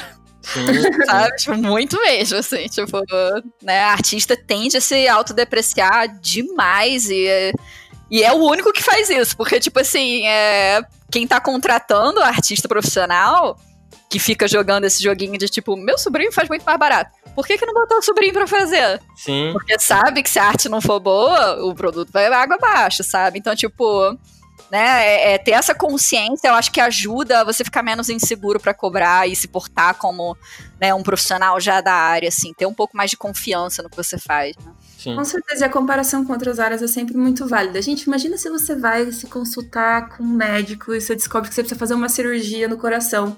E aí você vai falar com o cirurgião e ele fala: Putz, eu opero, mas assim, não é tudo isso, né? É, já... assim, olha, eu não fui o melhor da minha turma, assim, no caso, eu tenho um diploma e eu sei o que eu tô fazendo, mas, né, tipo... eu sou aspirante a médico, sei lá, sabe? Que pesadelo. Sério? Não, confiança. É, vou te falar que daria, daria certo. Aqui eu tô dando exemplo extremo, é claro, mas... Claro, claro. Mas... Isso é, aparenta para quem tá querendo contratar, sabe? É, sim, sim. é, existe um ponto bem distinto entre confiança e arrogância, sabe? Sim, sim. Confiança é você, tipo assim, você poder se orgulhar do caminho que você já trilhou, do trabalho que você conseguiu, né, melhorar e chegar até aqui, você olhar para trás e ver que você evoluiu, que você deu o seu melhor, mas que você ainda tem muito para aprender, mas tipo, né, é, as pessoas acham que humildade é autodepreciação, sabe? É do tipo, você chegar e falar assim, caramba, que trabalho lindo, e a pessoa comentar assim, não, tá uma merda. Tipo, não, cara, sabe? Tipo, não façam isso. Seu trabalho, tipo, você ralou para chegar até ali, independente do nível que você tá. Tem sempre mais para aprender? Sempre, forever, never. Mas a questão é, tipo assim, nem todo o céu nem todo o mar, né? Tipo, você não vai ser o cara que vai ser o primeiro a dizer que seu trabalho é uma bosta, mas você também não vai ser o cara que vai, tipo, pô, isso aí dou conta com certeza. E aí, tipo, não, você não dá conta, sabe? Tipo, não dá um passo maior que a perna, sabe? Tipo, ou então não assume responsabilidade e sai fora, sabe? Tipo, tem um monte de coisas aí que, né? Mas, tipo, eu acho que é bem fácil de distinguir o que, que é, tipo, confiança e orgulho no seu, no seu, no seu caminho trilhado e arrogância gratuita, sabe? Tem, dois, tem duas coisas aí separadas, né? Então não precisa ter vergonha de achar que você fez um trabalho legal, sabe? E que você tá melhorando, e que você tá chegando em algum lugar, e você vai mais longe ainda se você se esforçar. Eu acho que isso é o principal, assim, sabe? Sim. Já que a gente está falando de criação de portfólio, vou deixar esse momento para Douglas fazer seu jabá. Ei! Fazer seu jabá, porque os dois têm cursos específicos com relação a esses temas que a gente está discutindo. Sim. Douglas, fala aí primeiro do seu curso, que inclusive é o curso da Revo, óbvio. Sim, curso da Revo, Ilustração para o Mercado. A ideia do, do curso é para quem já tem um pouquinho de, de nível, assim, de pelo menos saber quais são os fundamentos e, e essas coisas principais é, para justamente entender como que é o processo de você entregar uma ilustração para um cliente. Então a gente vai passar desde de elaboração do briefing, moodboard que eu falei aqui, é, como no meio disso tudo, como continuar estudando, que é uma paradinha que eu, que eu demorei para entender, que, eu, que, ninguém ia pa, pausar meu dia e falar, ah, agora você pode estudar, Douglas. Mas então, entender como que você estuda e entrega um job, assim, às vezes no mesmo dia, isso assim, ainda, claro, uma rotina saudável, tudo, sem precisar se estrupiar pra, à toa. E, e passando por isso, justamente, e, e aí no final, como é, pensar uma apresentação tanto para cliente quanto para portfólio, que às vezes difere algumas informações ali que você coloca ou não, como se apresentar, a, toda, toda a questão de, de, de, opções, de desdobramentos, de como trabalhar, às vezes, com alguns pré-requisitos que o cliente passa, de, seja de cores, de, às vezes, um estilo que difere um pouco do seu e saber o que identificar daquilo para é, colocar no seu e, enfim, ficar mais com, com a cara do que, do que precisa. É, eliminar refações desnecessárias, ter um bom relacionamento com o cliente pensar realmente como que, como que é o fluxo de uma ilustração, de um projeto de ilustração, para que tenha alguma finalidade. Eu acho que é, é bem massa, porque é, é aquilo, se você dominar todos os, os fundamentos, não é o mágico que cai, pá, toma aí um exato. freela milionário e é, você pode exato, aposentar depois. É, não é assim. Não, gostaria. Nossa, Mas infelizmente não. É, eu queria muito que fosse. É, vou deixar todas as informações sobre o curso do Douglas, que vai começar dia 11 de fevereiro, Douglas, Sim, isso, né? isso. Aqui na descrição do vídeo do YouTube. Se tiverem qualquer dúvida, manda pelo WhatsApp, por e-mail, no inbox do Instagram que a gente responde. E a Tem curso que ela lançou faz pouco tempo, né? Mandou sobre profissionalização de artista, só que o da Amanda, o, o, do Douglas tem a parte técnica também, né? Vocês vão de fato produzir ilustrações. Sim. é, não, o meu é só. É exato, é só tipo falação. Na verdade, foi assim, a ideia desse. desse eu fico usando que é um curso, entre aspas, que é muito curtinho, mas eu tô criando conteúdo novo para adicionar até no final desse mês. Mas é um curso que chama Vivendo de Arte no Brasil. É, ele não é da Revo, mas. Só um spoilerzinho, a gente está vendo algo Revo nesse sentido. Vem aí. Vem aí. Mas é, é um curso que é assim. Ele não tem nada de técnica de ilustração, nada. Na verdade, ele não é nem focado só para o pessoal que trabalha com ilustração, é mais tipo sobre economia criativa e como viver de arte barra design, barra coisas visuais, comunicação visual no Brasil. E como freelancer, no caso, né? Como profissional autônomo. Então, tem essa, essa parte específica que a gente falou hoje de burocracias e abertura de e-mail, emissão de nota, contrato, organização pessoal, né? Tipo, essas coisas fazem parte do conteúdo novo que eu tô é, gravando e o, até o Murilo que tá editando, é. E aí, é, mas a primeira parte que já tá no ar é muito sobre como você se coloca no mercado tá? É tipo, é, como você se vende, como é a imagem que você coloca em público, o que, que você quer de, quando você faz certas coisas, o que, que você está dizendo sobre você e o seu trabalho, é, que tipo de freelancer você é, se você é um freelancer que é um tapa-buraco, ou você é um freelancer que é um cara que só faz tal coisa, né? Especialista versus generalista, enfim, muito mais sobre meio que self-marketing, assim, né? Marketing pessoal e autopromoção, mas não no sentido expansento da vida, mas no sentido de se ver como uma marca e como um profissional autônomo, prestador de serviço comercial, sabe? Que às vezes o artista tem dificuldade de entender que ele não é só um desenhista ou só um pintor, ele é um prestador de serviço. Então é toda essa pegada assim de tipo o que é o mercado, como se inserir nele, qual é o seu objetivo, né? Ah, eu sou tal tipo de freelancer, mas eu quero virar tal tipo de freelancer, eu quero me especializar em tal coisa, enfim. É uma série de questionamentos, né? Que eu não vou saber dar a resposta, no caso, vocês têm que se perguntar. Mas é uma série de questionamentos para vocês conseguirem direcionar a sua carreira e voltando lá para o início, fazer aquele, entre aspas, plano de negócio para sua carreira de freelancer. Então, Espero que vocês gostem. E mais informações sobre o curso também. É, é só buscar Vivendo de Arte no Brasil, é Madbug, né? Que aí vocês acham no Google. Mas o, o site é hot hotmart.com.br Vivendo de Arte no Brasil, algo assim. Eu vou botar, eu mando o link para vocês, mas é bem fácil de achar. Vou colocar aqui na descrição depois também para vocês conseguirem achar bem fácil, tá? Continuando, a gente tem mais dois tópicos a serem abordados sobre essa vida de frila. Uhum. E um deles, a gente já abordou aqui nesse podcast, então acho que vai ser mais rápido. Inclusive, temos outros, outros episódios para recomendar a respeito desse assunto, que é como cobrar. Ah, sim. Ah, essa, essa, é a pergunta. Alto, essa é a caro. pergunta. Dinheiro, dólares. no valor, dobra. Dólares, euros. Olha, esse negócio a gente fala brincando, mas já teve caso que eu falei, olha só, acrescenta um zero nessa tabela aí, pelo amor de Deus. pelo menos, por favor. A pessoa cobrando 10 reais uma commission, é, tipo, tipo, isso. Tudo isso? Não, brincadeira. Pô, vou rever meus valores. É, mas vou te falar que é, é uma parada também que tudo na vida depende, né? Mas o normal é quando as pessoas mandam, do tipo, ah, tô pensando em cobrar X. A resposta geralmente é tipo, olha, cobra o dobro aí, os 50% a mais pelo menos, sabe? Porque o pessoal sempre joga para baixo, aquela mania de, de artista se desvalorizar, né? Sim. É, já dá o desconto antes da pessoa pedir, quase. É, ainda por cima joga uma gordura para dar desconto e o cliente ficar feliz, né? Isso aí vem da minha formação de, de, de comunicação social e publicidade.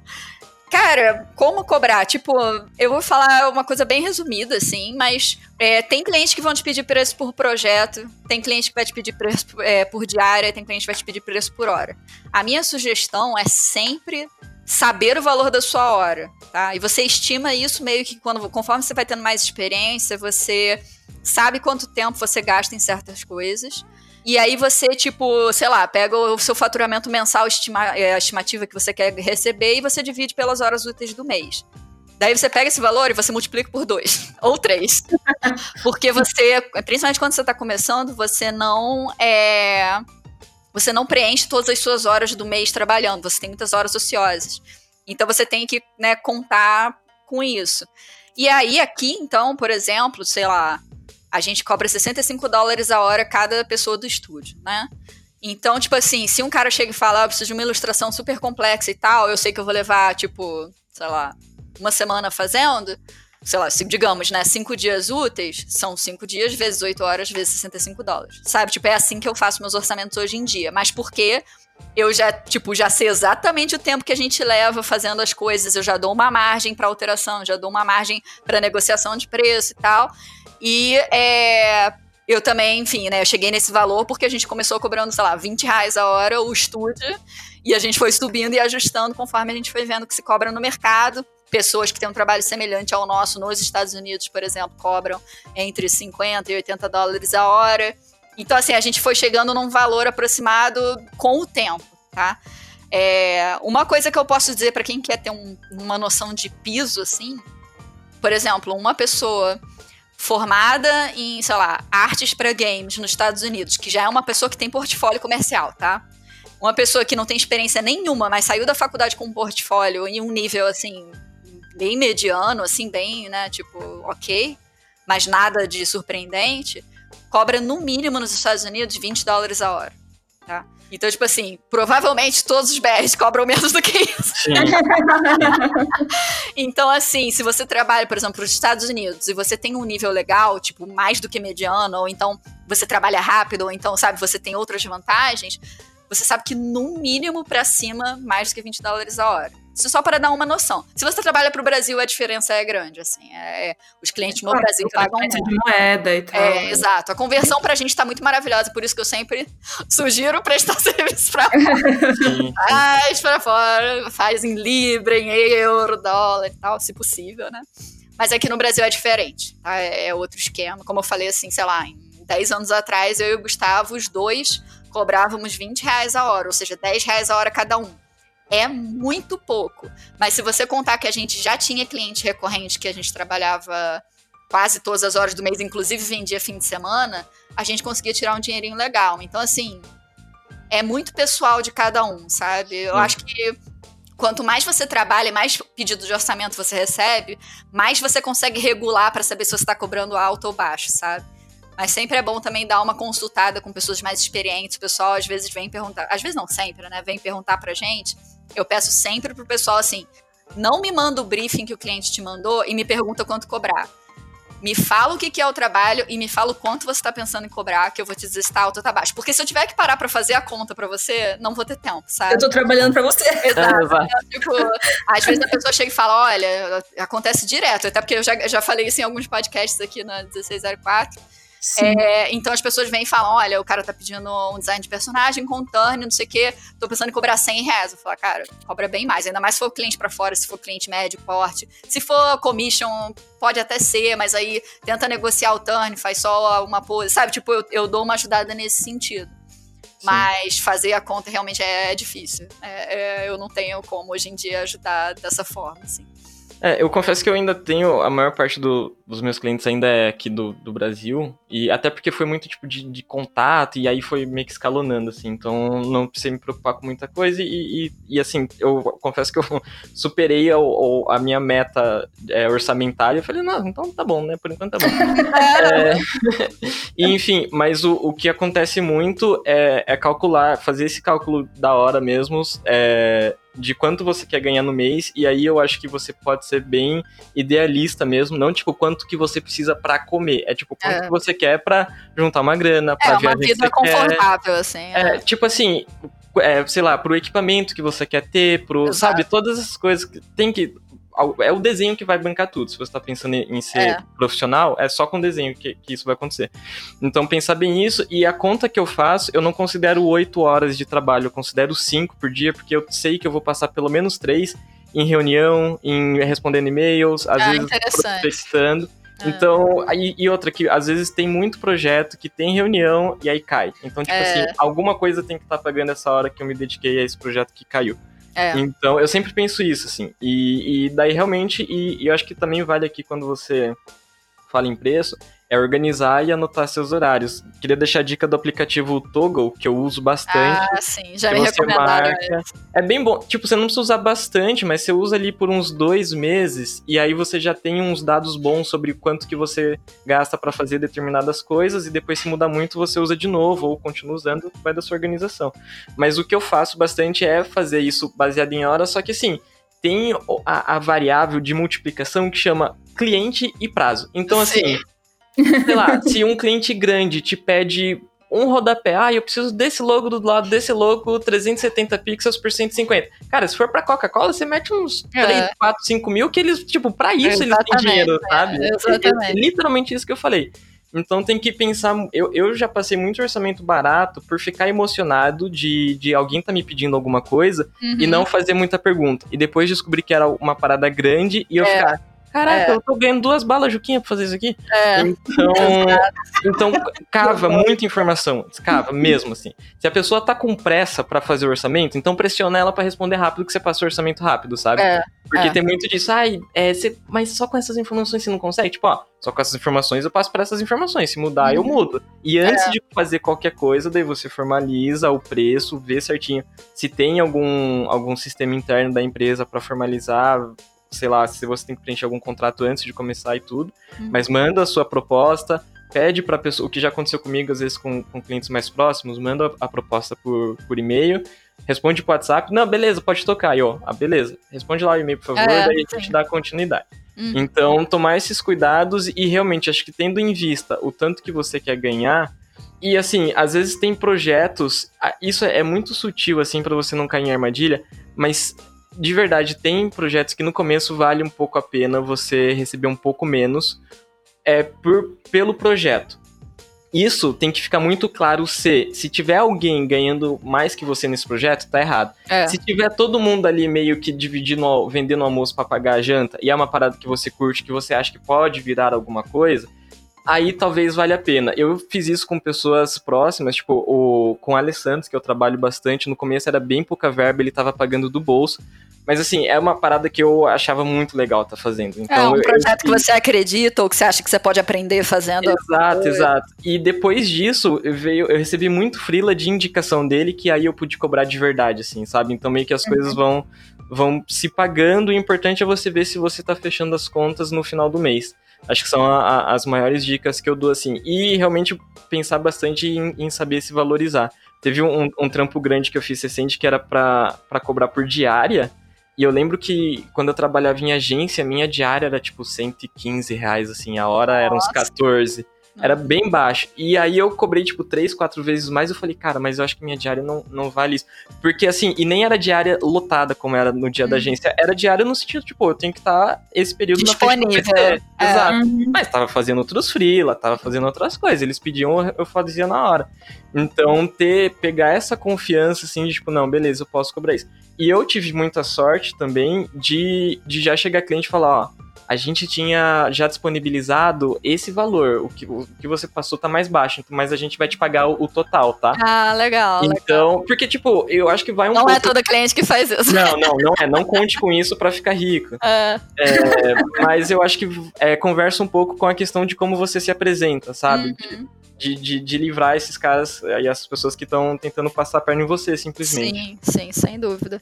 É, o, o, lance da hora, do valor da hora, é que é o é o seu piso. É do tipo assim, qual é o mínimo que eu tenho que cobrar para valer a pena eu sentar na frente do computador Sim. e fazer aquele negócio. E aí, todas essas variáveis, né, que, que o Douglas falou, e muitas outras também, não só prazo e o cliente, mas tipo, né, o quanto você quer fazer aquele trabalho, se você acha que aquele trabalho, tipo, infelizmente na nossa área, uma das coisas que, né, a gente tava falando, ah, eu entro no portfólio de algum artista que eu preciso contratar, uma das coisas que me é, me faz ter uma segurança de que, né, se for uma pessoa desconhecida que não tem indicação, uma coisa que me dá segurança de saber que a pessoa já é mais experiente e sabe trabalhar é ter cliente grande no portfólio.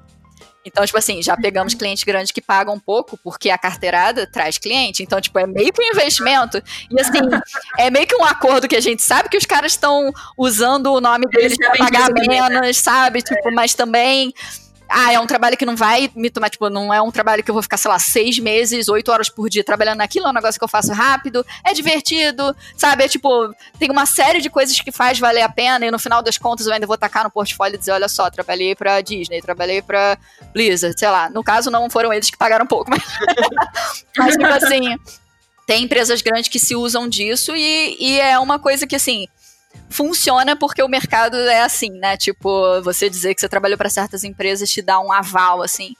Mas o certo seria que as empresas maiores pagassem melhor. Não é o que acontece na maioria das vezes. Mas é, mas é isso, assim, tipo, fazer. É, você ter uma noção do seu piso é só para você ter, tipo. Nem que, como eu falei, assim, sei lá, o nosso piso antigamente era 10 reais a hora, né? O Douglas falou 14 reais a hora. É, é pouco, é muito pouco pra Frila. Uhum. Mas é um piso, sabe? Ah, com isso aqui eu consigo viver, beleza. Se alguém aparecer pedindo, sei lá, 180 ilustrações em 30 dias e quer pagar, no final das contas, vai dar dois reais a hora, você sabe que não vale a pena. Tipo, é meio que isso, assim, uhum. você tem um parâmetro para você se basear. E aí você vai multiplicando esse valor conforme você vai renovando o portfólio, melhorando tecnicamente, conseguindo clientes maiores, lá. Né? É, e, e aqui, aqui, também tem que pensar um pouco, coisa que a gente pensa muito e que a gente meio, meio que falou ao longo do, do, coisa, que é uma área bem individualizada. Sim. Só que pensa que você abaixar seu preço tá prejudicando eu. Então, assim, é, é, exato, vamos exato. subir a régua, assim, porque isso é. isso é verdade, assim. Porque eu já tive muito cliente, tipo, ah, mas tinha um outro ilustrador que fazia pela metade. Você fala, tipo, pô, que idiota que fazia essa é, coisa pela metade. Tipo, essa pessoa sabe o quê, mano? Mas então, isso assim, também é jogadinha de, de, de. Ah, sim, né, mas assim, caso, ao mesmo é. tempo tem, né? Tipo, tem. É. Porque, mesmo, vamos supor que sei lá, você tá no momento que de repente você ainda mora com os pais ou divide uhum. república, mas seus gastos são muito baixos. Mas assim, claro que você não vai começar já de cara botando que sua hora vale, sei lá, 60 dólares ou 100 dólares ou tudo isso. Mas assim, pensa em quanto tempo você. Por quanto tempo você vai cobrar baixo, assim, e para quais uhum. clientes e, e, e, o que você vai procurar galgar com isso, assim. Porque senão você fica rodando no mesmo nível e assim, você não vai ter um aumento, não vai vir um chefe te dar um aumento, você Cara, faz sua renda. É, você falou uma coisa que é muito importante, que é que vale a pena ser dito também. Por exemplo, um dos nossos primeiros clientes como Limetown foi um cliente que ficou com a gente por três anos. Esses caras pagavam 20 reais a hora do estúdio, entre outros, né? Mas eles, por acaso, pagavam e tal aumentar preço de cliente. Tipo assim, se você já falou que você faz por 20 reais a hora e daí você, ops, percebi que dá para cobrar 100 reais a hora, você nunca vai conseguir dar esse salto com esse cliente. O que, que vai acontecer? No próximo cliente, você vai pedir 50 reais a hora. No próximo, você vai pedir 80. No próximo, vai pedir 20 dólares a hora. Sabe, tipo, só que aí você tem demanda o suficiente de novos clientes para você conseguir dar esse pulo? Ou você está se amarrando a um cliente fixo ou recorrente por um valor muito baixo que se você fizer um reajuste de 6% da inflação o cara vai surtar, sabe? Tipo, é muito mais difícil subir preço no mesmo cliente do que simplesmente dar o preço no próximo, sabe? Então pensa também nessas coisas. Se você tem muita rotatividade, tipo, tem muito cliente novo vindo, é muito mais fácil de ficar experimentando com essas coisas. Se você não tem muito isso, é bom não se desvalorizar muito, porque que aconteceu com a gente, né? A gente ficou com esses clientes que, tipo, eles. A gente tinha dois clientes que a gente trabalhava, sei lá, 12 horas por dia. E fim de semana, que a gente vendia por um valor um pouco mais alto, mas também não era nada de grande coisa, acho que era 35 reais a hora no fim de semana. Mas eles entupiam a gente de trabalho, porque realmente a demanda era muito grande, e aí a gente não só fazia um monte de trabalho que não tinha qualidade muito legal, porque a gente não tinha uma qualidade legal mesmo, eram trabalhos que muitas vezes não tinham nada a ver com ilustração e, e criação de personagem, era só, tipo, interface de jogo de advergame, sabe? Cansava a gente de um jeito que a gente ficou exausto e doente de tanto trabalhar. E aí a gente não conseguia quebrar esse ciclo, sabe? Porque, tipo, a gente pedia isso, aí não queria aumentar, o cara não, não queria pagar. Aí a gente trabalha 300 horas no mês, o cara queria desconto, sabe? Tipo, a gente entrou num círculo, assim, que a gente não conseguia. Então, assim, na hora de você precificar, um trabalho curto você cobrar menos, é uma dorzinha de cabeça que você vai ter e de repente você está investindo para ganhar novos clientes. Um trabalho, sabe, um cliente recorrente, você cobrar baixo porque, ah, tá com medo de perder o cliente e tal, tipo, cobrar muito abaixo de mercado é muito tiro no pé, assim. É. Você vai acabar. O, o que você pode fazer, talvez, é tipo, ah, mas é um trabalho recorrente, talvez antes de fechar com coisa, pode tentar negociar, tipo, ah, vamos fazer assim por três meses, depois a gente conversa de novo. É, exato. E aí, pelo exato. menos, você já, já coloca uma data limite para é. aquilo, porque é, realmente o cliente não não aumenta preço. E assim, tem que tomar cuidado porque às vezes vale pegar, mesmo que for um recorrente que pague menos, mas não é. pode ser um volume que vai te limitar a pegar outros Exatamente. clientes para sair desse. Exatamente. Então, um, desses, um desses nossos clientes recorrentes lá do início queria assinar contrato de exclusividade. Oh, a gente trabalhar só para eles. A gente ficou tipo, por, por que, que eu faria isso, cara? Não faz nem sentido como freelancer assinar um negócio desse. Nem, nem quando eu trabalhava em empresa eu tinha contrato de exclusividade. Óbvio que não, sabe?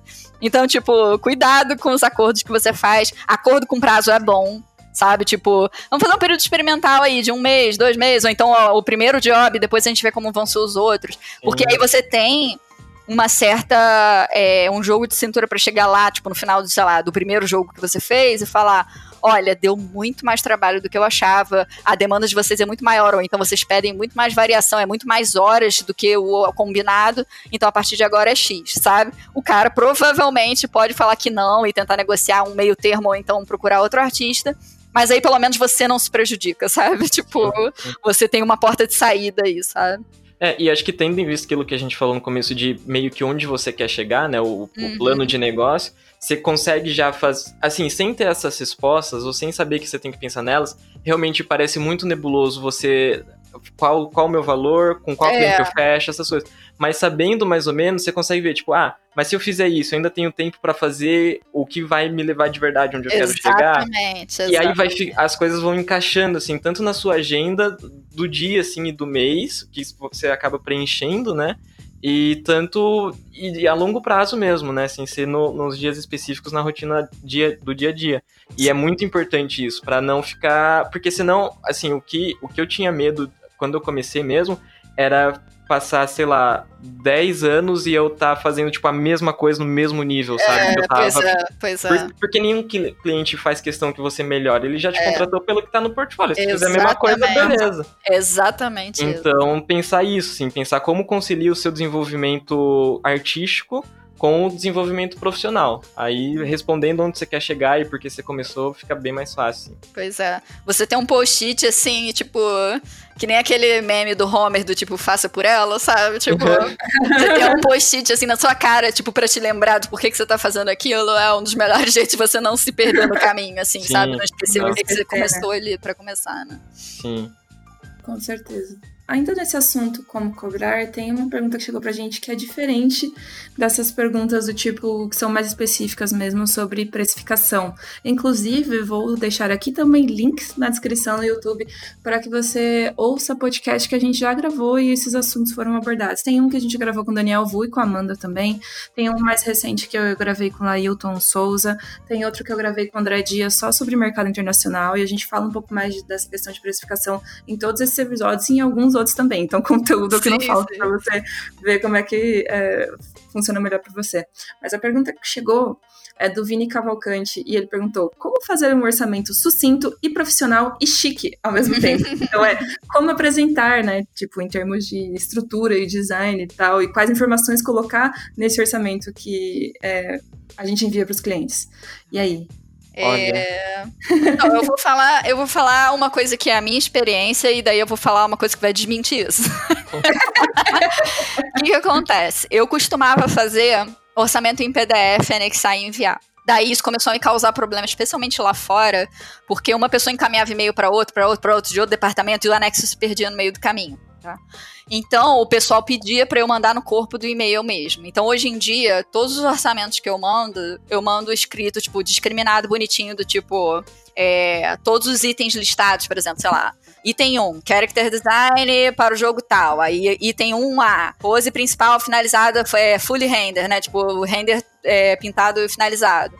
É, três poses vistas ortogonais no sketch ou então com line art finalizado e cor flat, sabe? Tipo, o mais descritivo possível. Eu coloco valores individuais, do tipo assim, o concept é tanto, ou então X horas, é, a pose é tanto, um model sheet com cinco expressões é tanto. É, porque isso dá para o cliente, primeiro, uma noção do que, que ele está pagando, E segundo, ele consegue, tipo, estimar coisas do tipo, ah, se eu, eu tenho menos verba, então de repente se eu cortar algumas coisas, sabe? Tipo, aí não fica a meu critério ficar meio que recalculando as coisas, sabe? E não assusta o cliente também, porque, tipo, se eu chegar e falar assim, ah, o orçamento é 10 mil dólares, o cara vai falar assim, quê? Agora se eu falar, ah, isso aqui é mil dólares, isso aqui são X horas de, é, sei lá, sabe? Tipo, você meio que tá sendo bem descritivo e explicativo, isso é bom. Mas eu mando no corpo do e-mail, no final eu mando X, é, sei lá, se for mais de um personagem, eu boto total por personagem, e se tiver um total do tipo, ah, tem uma ilustração no meio que com cenário, sem cenário, é renderizado, ou no estilo do Kaito, que é mais cartunzinho, flat, não sei o que, a gente discrimina tudo isso, coloca lá o valor da ilustração com X personagens, blá blá blá, e total, total, aí tanto, aí eu boto isso em negrito pra do tipo assim, ah, o total é esse, mas tem tudo descrito em cima, em tópicos, bonitinho, com, com bullet point e tal. É, dito isso, o Gui Almeida, uma vez, é, que é o que é o. Ele trabalha na Faber, trabalhava aqui na Faber do Brasil, ele foi pra Faber é, da Alemanha e ele é o social media de lá, né? E uhum. aí ele falou uma vez, até numa entrevista com a Bianca, no canal dela do YouTube, se eu não me engano, espero até botar o link aí embaixo, que ele fala: não mandem orçamento no corpo do e-mail. mandem PDF, pelo amor de Deus, sabe? Então, tipo, a minha experiência é que com o tempo eu vi, eu não vi utilidade para continuar mandando orçamento PDF. Eu só escrevo no e-mail tudo bonitinho e formatadinho. Mas, por exemplo, invoice, que é uma coisa que vai ser impressa, que vai ser processada e tal, aí eu mando um PDF anexado, sabe? Com a logo bonitinha, tipo um papel timbrado e tal. Mas orçamento hoje em dia não, eu só escrevo mesmo. Mas, como eu falei, a realidade do Brasil é um pouco diferente. As coisas são um pouco mais burocráticas, às vezes, no Brasil do que lá fora, assim, nesse sentido. Sim, sim. É, eu faço. Eu acho que o orçamento meio que não, não foge muito, né? Tipo, tem os pré-requisitos. Eu acho que é uma proteção você detalhar o máximo possível sim. mesmo do que vai ser feito. Eu mando em PDF ainda, ainda não deu problema de, disso aí de ser perdido de encaminhamento.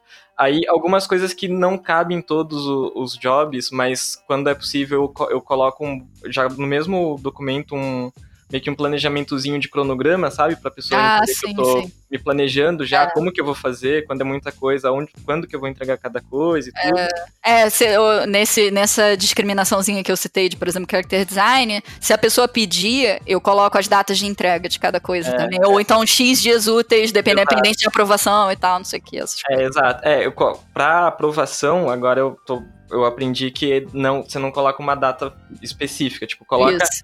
tipo 10 dias corridos ou úteis a partir uhum. de aprovado, porque exato, o contrato exato. vai demorar para ser aprovado, assim, É, é, sempre uma um asteriscozinho assim pendente de aprovação ou de material, porque tipo, se Sim. o atraso vier do cliente do tipo, ah, sei lá, você tem 10 dias, tem que entregar daqui a 10 dias essa arte. Aí você manda o rascunho no primeiro dia e o cara demora 5 dias para aprovar é. É cinco uhum. dias a mais no projeto, sabe? Tipo, não é culpa sua que o troço levou mais tempo do que eles, do que eles achavam, né, pra aprovação. Exato. E às vezes, quando eu gosto muito do projeto, aí eu coloco, ah, caso o valor esteja acima, estou aberta. Ah, sim, negociar sim. e tudo, mas daí não é sempre que eu coloco. É. Não, é só quando eu tô. Quando é. eu tô muito doido, eu tipo, ah, eu quero muito dessa grana. É. é. sei lá, mas não é sempre que eu coloco, não. Só quando eu acho que vale muito a pena. Eu coloco mesmo. geralmente para cliente novo mas aí eu também chuto alto. tipo assim, sabe? Que aí se ele falar, ah, pô, tá meio fora do. Porque assim, você abre o diálogo do tipo, ah, se eu estiver fora do que vocês têm em mente, me fala. Então você já, naturalmente, já tá falando, pede menos, sabe? Uhum. Daí, tipo, uhum. se eles pedirem menos, ainda tá dentro da nossa expectativa e eles ainda ficam felizes que ganharam desconto. Então, tipo, é. é. mais ou menos isso. Essa é a lógica. Uhum. É tudo um jogo, assim, parece bobeira, mas Tipo, a não ser que seja uma pessoa que você conhece, ou então uma pessoa que é muito novata na área, a pessoa sabe, sabe, tipo, negociar, sabe? Então você tem que saber também. Sim, então é, sim. é uma coisa que é importante de. É, e acho que bem nessa, nesse momento já é importante perder o medo do cliente. Porque sim. principalmente se for pra empresa, não é a pessoa que tá pagando. Tipo, foda-se, ela vai chorar, mas não tá sendo o bolso dela de verdade, exato, assim, sabe? Exato. Então é, é bem tranquilo, assim. Tanto que. Mas também já... o lance de, do desconto eu falo sempre, porque, tipo assim, eu já tive do outro lado também quando eu trabalhava em agência de publicidade. E você dar a margem para o cliente dizer, tipo assim, digamos, a arte buyer da agência chegar para o chefe e falar assim, ó, oh, consegui um desconto de tanto, sabe? Tipo, ele ia cobrar sim, tanto. Sim, sim, sim. Cobrar... Então, tipo assim, você ainda por cima tá dando uma moral pra pessoa, sabe? É, tanto que, é, é, exatamente, quando é mais essa galera de produtor ou art buyer, geralmente, quando se começa o e-mail mais formal, hoje em dia eu já mando o orçamento quando tá mais encaminhado, assim, pra não perder muito tempo. Exato. Quando, quando tá ainda na conversa, eu mando, tipo, ah, 5 mil rola? Tipo, você tem verba pra 5 mil? Não É. tenho. Ah, então, tipo, É. beleza, qual que é a sua verba? Porque, assim, o que acontece direto é, ah, eu quero fazer tal coisa, tal coisa. Beleza, tem alguma expectativa? Ai, não posso falar. É. Tá bom, eu vou passar um É. preço, a gente conversa, tá? Aí eu falo, "Ah, cinco. Ai, eu não sei se fecha cinco, mas quatro meses fecha. Eu vejo com clientes eu consigo cinco. Daí eu falo, ah, beleza, a gente vai tocando. Isso assim, pra pessoa que eu confio muito, né? Exato, exato. Todo o contexto disso tá acontecendo dessa loucuragem toda. Mas, ah, então beleza, então vou fazendo e a gente vê se fecha. E aí, tipo, às vezes consegue, às vezes não, mas assim, o, o que abaixou não, não me afeta, baseado no que a gente falou antes da hora base ali, do que eu quero e tudo. Então, às vezes acontece assim também, pra você não achar, tipo, ai meu Deus, ele, ele pediu pra, pra coisar. Ou o que eu faço também, eu tenho um, um, um mecanismo de. Eu faço dois follow-ups por, por projeto. Então eu mando, até porque pra não ficar com incerteza financeira e saber como vai ser minha agenda. Então eu mandei o, o, o orçamento, aí o cliente não respondeu, eu sempre tento cobrar adicionando alguma coisa. Tipo, ah, já passou tantos dias, continua com o mesmo prazo para entrega, porque Uhum. tipo, é foda, sei lá o que. Fechou o orçamento, foi aprovado? Aí beleza. Aí se eu tô muito, muito, muito afim mesmo, eu falo, tipo, ah, eu posso fazer um teste pro coisa, que eu sei que é uma parada que eu vou fazer em meia hora, provavelmente usando alguma ilustra pessoal que eu não terminei ainda, sabe? Então, tipo, eu Uhum. mando pro cara alguma coisa nova que eu já tinha. É, É, e aí o segundo é tipo, ah, se eu quero muito, muito fazer isso, eu tô, de repente, sei lá, contando com a grana, ou alguma parada que eu fiquei empolgado. Aí é tipo, ah, é, o orçamento tá muito fora mesmo, a gente pode conversar. Tipo, pra. Porque às vezes a pessoa também pode achar que eu coloquei aquilo de sacanagem e que é muito ruim Uhum. conversar comigo, sabe? É, Quando é um primeiro é. contato. Eu faço essas duas, esses dois follow-ups no intervalo de dois ou três dias de cada um, então eu perdi, tipo, uma semana mais ou menos na expectativa. E aí, se não respondeu, daí eu já desconsidero esse job, porque, assim, uma coisa que acontece muito também é que você, às vezes, não sei, talvez a Amanda do, já não passe mais por isso, mas eu ainda passo de vez em quando de ficar semana, você tá com os projetinhos, mas ficar semana sem orçamento. Aí numa semana, tipo, pá, você tá, caralho, se eu fechar Acontece. tudo isso, eu, eu caio, eu, tipo, eu estouro o MEI esse ano, sabe? Tipo, é real, assim. uhum, Caraca, a gente tá em janeiro ainda, se fechar tudo, fudeu. Uhum. Então, e não fecha tudo. Mas assim, é, é uma semana que você precisa manobrar muito. Eu tenho a tática de vai falando sim pra tudo e vai ver até onde que vai dar. Porque É. no pior das hipóteses eu sei que eu vou empregar alguém. Tipo, É, eu, eu faço a mesma coisa. Tipo assim, é, o que acontece muito também é, às vezes, você manda o orçamento, aí a pessoa demora duas semanas pra responder, e aí você já se entupiu de trabalho. Sim, Aí eu falo, olha, eu não posso pegar isso agora, vocês têm mais prazo pra isso. Se não, eu vou te indicar uma pessoa que né, tem um trabalho correspondente ao nosso, em termos de estilo e qualidade Sim. e tal. É, e eu já aviso pra pessoa, ó, eu mandei orçamento e tal, pode pedir isso. sim. Ou então, tipo, eles aceitaram muito rápido, pede mais, sabe? mas, mas é, acontece muito. E, tipo assim, uma coisa que também é importante dizer é que, tipo assim, por exemplo, a gente aqui recebe orçamento, pedido de orçamento quase todo dia, assim, tipo, sem exagero. Mas é muito coisa pequena. Eu até costumo indicar para os meus alunos lá da Revo direto e tal, porque são trabalhos. São pessoas que, tipo, querem fazer, mas não tem noção de custo, né? Que é um pouco do que você falou, né? De tipo, ah, eu quero 60 cards pro meu jogo e tal, e não sei o que, fica tipo assim, cada ilustração seria pelo menos 350 dólares. Você tem isso? Tipo, não. Então, ah, né, tipo, então assim, talvez você esteja procurando uma pessoa mais iniciante e tal. O que que acontece? É, chega, ou seja, tipo, o volume de orçamento que chega é absurdo. E alguns trabalhos são muito grandes. E aí você faz umas estimativas e fala assim, pô, é exatamente essa sensação. Caraca, se eu pegar todos esses trabalhos aqui, eu fecho o ano em janeiro. Só que é muito normal menos de 10% dos orçamentos fecharem. Sim. Então, o que, que você tem que fazer? Dar um jeito de aumentar sua demanda e receber mais orçamento. Porque, tipo, as pessoas, eu, e meus alunos são um pouco assim, eu tento apaziguar um pouco a situação do tipo, ai meu Deus, mandei o valor e o cliente sumiu, tô cobrando muito caro. Tipo, não, de repente esse cliente não é pra você. Sabe? Tipo, de repente o cara não tem verba pra isso agora, ou ele tá procurando outra coisa. Não, não quer dizer, tipo, você é ruim, você tá cobrando caro. Pode ser um não agora, pode ser tipo, ah, pra esse projeto não tem como, mas de repente numa próxima vez. O lance é você aumentar a sua demanda pra esses 10% não ser um projeto no ano, sabe? Ser, Sim, tipo, pois 10, é, 15, pois é. sabe?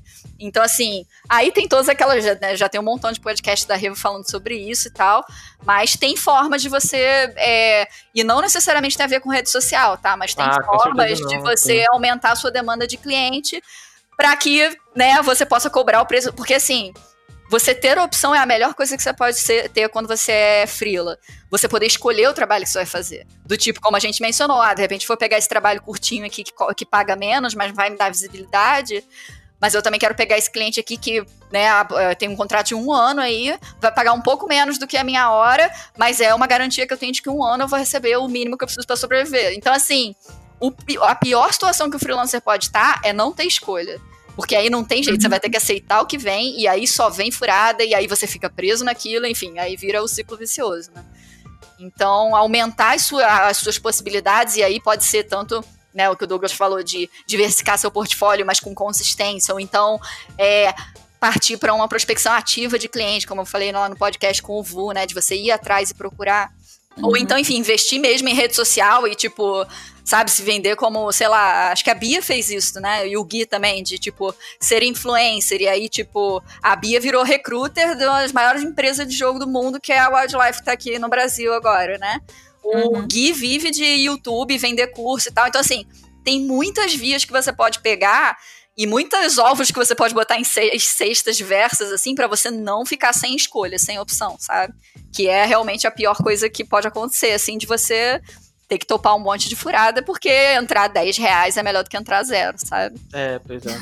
eu lembro que quando eu tava pra, pra virar só full freela, o meu maior medo era ter um dia que eu não teria nada pra fazer, assim. Eu ia ligar é. o computador e ficar olhando ele, o, o desktop, assim, sabe? Uhum. Balançando a cadeira.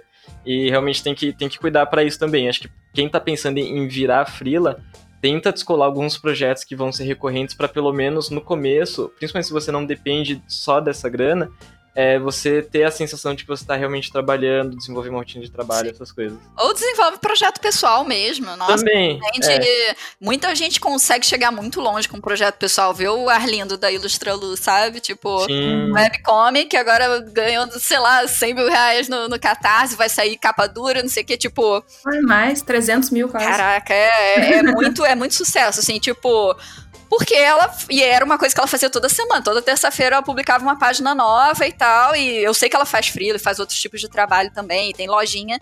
Mas o lance do Arlindo colocou ela no mapa, tanto em questão de rede social, como. Na verdade, ela já era até conhecida antes, mas, tipo, o Arlindo explodiu muito a carreira dela. Que nem sim. o Alienaldo com o Gabirotti, sabe? Tipo, sim, então, assim, se você vê que você tem tempo livre e você não quer ficar estudando de uma forma muito metódica e didática, que às vezes cansa também um projetinho pessoal que vai te desafiar é uma excelente. Nossa, porque você faz do seu jeito, no seu tempo, é uma coisa de portfólio que pode trazer muito retorno. E você não fica assim com tempo ocioso, ansioso, né? Tipo, ocioso e ansioso de não estar fazendo nada, sabe? Exatamente, porque rola muito essa sensação também, né? Rola demais. Sim. Ok, por último, último tópico desta grande aula que estamos dando aqui. último tópico, que é contratos pessoas têm contratos, porque é, aqui é muito, muito comum que a gente faça coisa no boca a boca, não é mesmo? É muito normal ver gente falando sobre trabalho no WhatsApp. Tem várias coisas assim que deixam o trabalho menos profissional, e não só isso, mas é quase arriscado fazer as coisas dessa forma, porque se der ruim, você vai ficar sem garantia, vai ter trabalhado, não vai receber, pode acontecer várias coisas horríveis no processo, porque tem pessoas e pessoas, tem clientes e clientes, tem projetos e projetos. Às vezes as coisas correm muito bem, melhor do que esperado, às vezes coisas que pareciam que iam dar muito certo, dão muito errado. Então é sempre bom a gente se prevenir. E aí, para isso, vou fazer a pergunta aqui do arroba Dan L. Meida, que disse que quer saber de vocês. O que eu não devo colocar em um contrato? Olha, quando você faz o seu contrato, isso eu também aprendi com meu pai. quando você faz o contrato, você vai botar cláusulas que te favoreçam, certo? Então, assim, é muito difícil você colocar um negócio no seu próprio contrato que vai te ferrar lá na frente. Não faz muito sentido, assim. Então, tipo, por exemplo, qual é o objetivo de você fazer o seu próprio contrato? Você estipular certas coisas para te proteger. Por exemplo, datas para pagamento, né? Do tipo, ah, vai fazer pagamento por etapas. Então, quando terminar todos os rascunhos, tem que receber X em até X dias úteis. Na conta tal, não sei o quê. Ter todo o escopo detalhado, que a gente falou que a gente bota no orçamento. Em alguns contratos, a gente anexa o escopo inteiro. Tipo, se o cara manda uma tabela com 300 é, sei lá, assets pro jogo, a gente vai anexar, ó, o escopo de acordo com o anexo A. Sabe? Tipo, é tudo assim para te proteger. Aí, por exemplo, é cláusula de prazo. O prazo é X tempos por asset. Então, o prazo é dia X de não sei quantos de 2021. Exceto se, aí, letra A, cliente atrasar no, no, no na, entre, na, na, aprovação, o cliente demorar na entrega do material necessário para produção. Tem, é, é, basicamente o contrato vai ser para proteger seu lado. Da mesma forma, se o cliente fizer o contrato, ele vai fazer um contrato que protege ele. Né? Então, assim, o que eu faço sempre, eu tenho um contrato meu, que foi. É, a gente já até disponibilizou é, num, num, podcast antigo, mas a Gabi pode Vou até botar o link de novo. Só que é um contrato em inglês, porque, né, ultimamente a gente só trabalha mesmo para fora, então é, acaba sendo o nosso padrão. Mas eu, eu devo ter um em português, eu tenho que ver se está atualizado, mas eu vou catar. Mas é basicamente um contrato que ele é uma mistura de vários contratos que a gente já assinou com outros clientes e vários que a gente já adaptou pra gente. Então tem os dois lados nesse contrato e geralmente os clientes que né, pedem, eles assinam sem problema, não tem muito o que negociar. Mas a gente recebeu contratos leoninos bizarros que se a gente assinasse sem ler, a gente estava ferrado. Por exemplo, uma cláusula dizendo que o cliente pode rejeitar a imagem depois de pronta e não pagar por ela uma cláusula dizendo que se atrasar mais de 15 dias, ele não precisa pagar pelo projeto, sendo que não estipulava se o atraso era deles ou nosso, sabe? Tipo, assim, leiam os contratos e vocês podem pedir alteração em contratos, não é nenhum absurdo não, tá? Eu pego, é bem normal. É bem normal. Eu pego o contrato, os caras mandam. Se eles mandarem em PDF fechado, eu copio tudo, colo no Google Docs da vida. Eu edito e deixo tudo que eu editei em vermelho, coloco setinhas, falo: Ó, oh, isso aqui eu não vou assinar, isso aqui eu não vou assinar, isso aqui eu assino se tiver descrito tal coisa, tal coisa, tal coisa. Gostaria de acrescentar uma cláusula que me permita usar o trabalho no portfólio depois de publicado, com autorização prévia. Sabe, tipo, coloca num contrato tudo que você o que é importante para você. Algumas coisas vão ser irredutíveis. Por exemplo, a gente já fez concept para animação que os caras falaram: olha, a gente não tem como liberar de botar concept reprovado é, publicamente, dizer que foi feito pra, pra gente, né, pra esse filme e tal. Acontece, em animação é muito comum, na verdade. Tipo, vários concepts nunca verem a luz do dia e tal. Aí você decide se vale a pena ou não. Geralmente vale, porque quando muito você pode dizer que você trabalhou no filme e tal, sabe? Tipo, ter créditos e tal, essas coisas contam também. Mas em coisa de jogo e tal, tipo, já teve casos de que a gente não tinha esse contrato, e cliente grande, inclusive, PS, que a gente fez um negócio, era uma identidade visual, era nessa época que a gente fazia um pouquinho de tudo. Era uma identidade visual, ela foi super bem sucedida lá, ganhou destaque em vários blogs, vários sites, e o cliente nunca, em lugar nenhum, mencionou que foi a gente que fez sabe? Tipo, eles dizendo que foram eles que fizeram internamente, sabe? E aí a gente não tinha um contrato e eles não autorizaram a gente de dizer por e-mail, né? Porque a gente precisa de por escrito, dizer, ah, ó, eu queria postar no meu portfólio, pode postar? Ah, não, não pode, porque aí vai dizer que lá, e a pessoa dá uma desculpa qualquer e você se ferra no final. Então garante num contrato, por exemplo, a sua possibilidade de divulgar para fins não comerciais, só para sua própria autopromoção e tal, não sei o quê. É, mas no geral, assim, eu não tenho exatamente uma coisa que eu diria para você não botar, mas teria coisas que eu diria para você ler o contrato e pede para tirar e não assina se você não concordar, porque tem umas coisas que são muito de má fé, sabe? Então não, não vale a pena, assim. Sim, ah, é, e, e também. Desculpa, Gabi. Não, eu só ia falar um parênteses porque a Amanda falou sobre cláusulas leoninas, para as pessoas não ficarem achando que isso é coisa de signos. cláusulas leoninas são cláusulas abusivas, tá, é, tá, gente? É, é, no caso.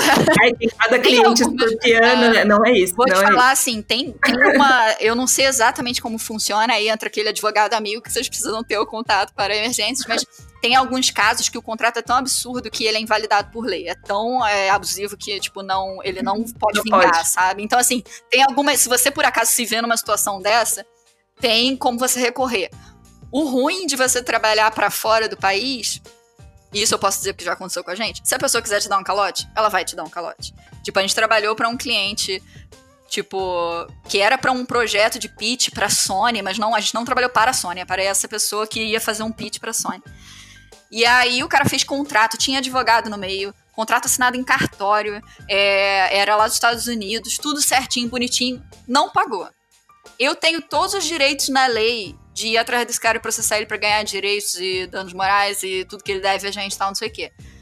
Quanto custa ir processar um cara nos Estados Unidos, entendeu? Tipo, e aí acaba que, tipo, por isso que eu tô falando, contrato, assim, para fora, a não ser que seja uma coisa muito absurda, do tipo, né, é uma grana muito grande, ou então alguma coisa muito fora do normal, Mas assim, se o cara for caloteiro e tiver devendo, sabe, nada, nenhuma grande fortuna, não vale nem a pena financeiramente você perseguir o contrato e tal. Então, o contrato acaba sendo uma coisa mais do tipo, vamos botar os, pratos limpos aqui na mesa e dizer o que cada um espera de cada um. E, e geralmente tem um jogo de cintura, se acontece, por exemplo, sei lá, aconteceu a pandemia. A gente tinha contratos que especificavam que a gente tinha que entregar na data tal e tava tendo revolta e, tipo, sabe, não, não tem. Uhum. Essas coisas de, de força maior, assim, geralmente são justificáveis.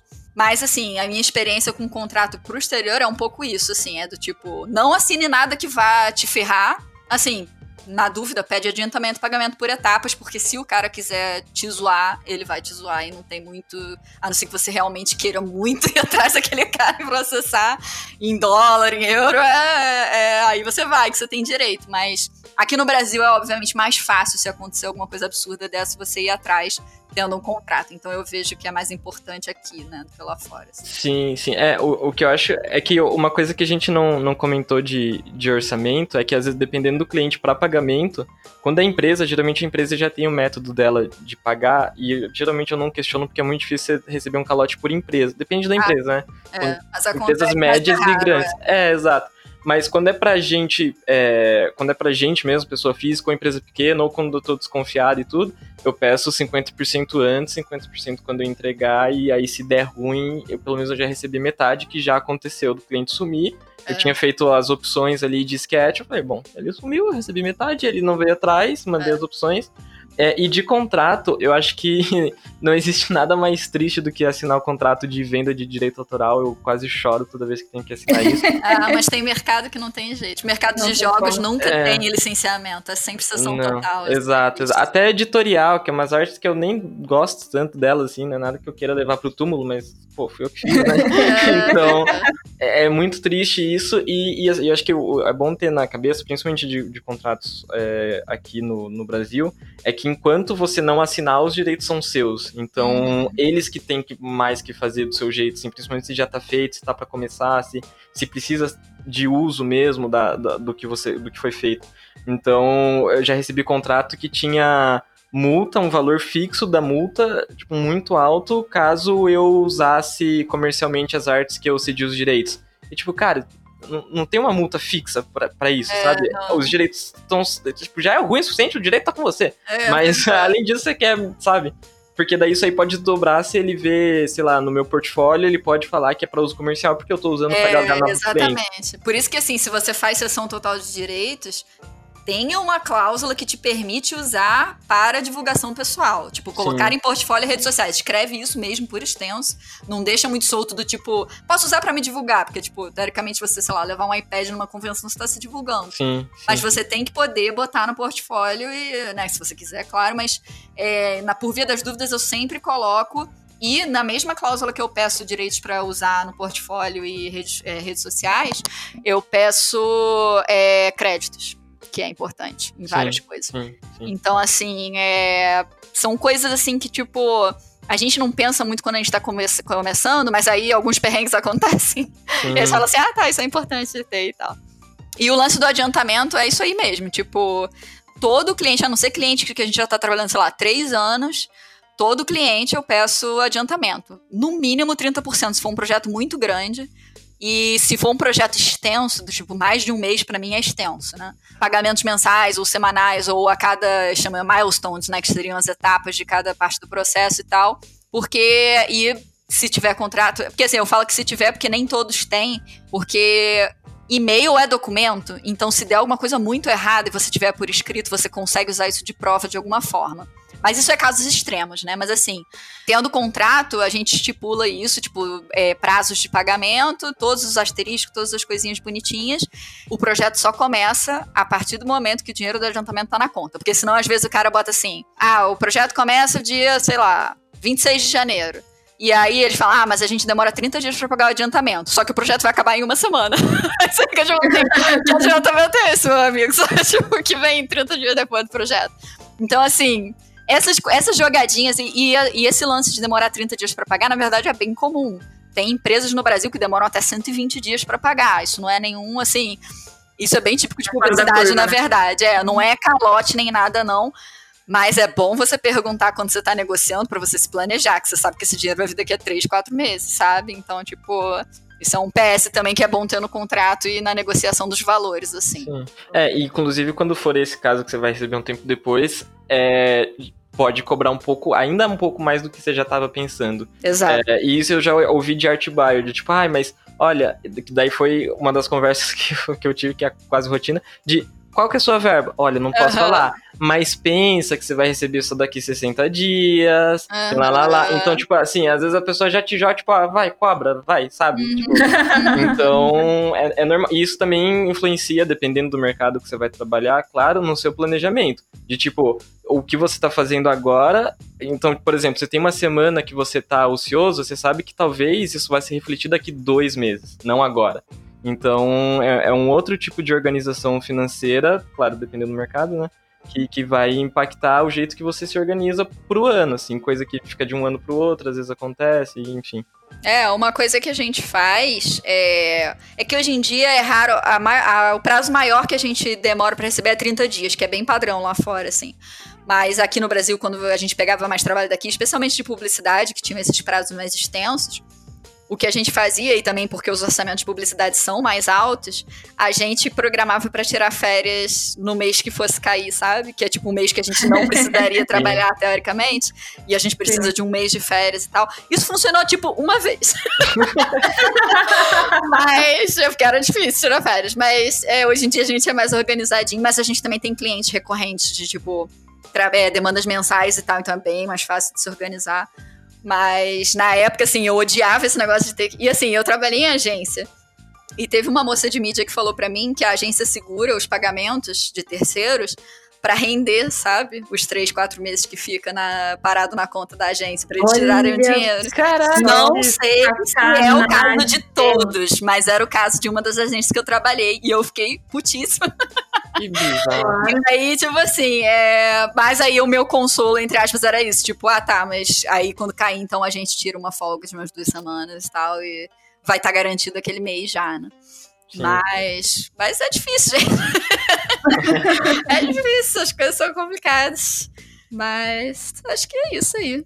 A gente respondeu a pergunta? Eu não lembro qual era a última pergunta. Respondeu. Ah, do contrato. É, é, do contrato. Acho que deram bastante detalhes, deu pra dar uma noção pra galera. Como eu disse, vou deixar os links dos outros podcasts Sim. que a gente já falou sobre essas coisas. Eu acho que a gente acrescentou muita coisa nesse podcast é. aqui, teve outras visões sobre outros assuntos, né, enxergar coisas de outras formas. Uhum. Mas você ouvindo, assim, ó, um combinho de cinco podcasts que eu vou deixar aqui na descrição, você já tá, assim, pós-doc. É, exato. É, no final, você, se você assistir todos os podcasts, é. você ganha um diploma de contador. Exatamente. Pós-doc burlar receita, parecer arrogante nas redes. Exato, para de criar treta artística na internet. Plagiar, não vai aprender que... Amigos. Exatamente. No último minuto do último podcast, o impressor começa a imprimir sozinho. tá? Porra, que medo. É isso aí. Siri, imprime o, o contrato, não, o certificado. Exatamente. E para encerrar esse nosso episódio, eu quero fazer com vocês uma pequena brincadeira que se chama De Frente com Gabi. Uh. Tan, tan, tan. Tan, tan, tan. Bate bola, jogo rápido, questões muito simples, vocês têm que responder igual o Gustavo, sonega, entendeu? responder errado, então. Ligeiro, ligeiro, ligeiro, ligeiro. Não tem certo e errado, é só o que vier no seu coração. Preparados? Preparados. Vamos. Uma, uma cor.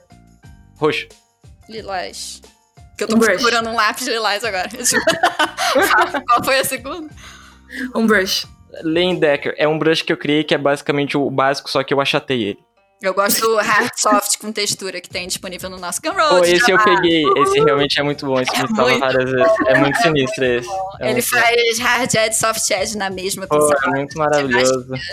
É tipo aquela borracha que apaga lápis e caneta. Exatamente, exatamente. Ou então quando você pega, faz um risco e caga com o dedinho assim pra ficar tipo Ah, sim, sim. Maravilhoso, maravilhoso. Sua paciência para responder e-mail de cliente chato. Ah, cliente Total, chato. por favor. Não, brincadeira, não. cliente chato não tem mais espaço na minha vida, gente. A vida é curta demais. Não, mas graças a Deus eu posso falar isso hoje em dia, que já não foi o caso antes. que lidar muito engolir sapo, Deus me livre, credo. Assinar contrato é? Horrível, triste, desolador. É demorado, porque tem que ficar revisando cláusula e, tipo, linguagem de advogado em outra língua é o ó. e em português também, diga-se de passagem, é um inferno. Mas, é, mas é, um, é um processo demorado e chato. A sensação que você tem quando o job é em dólar. Putz, Nossa. alegria. Aposentadoria.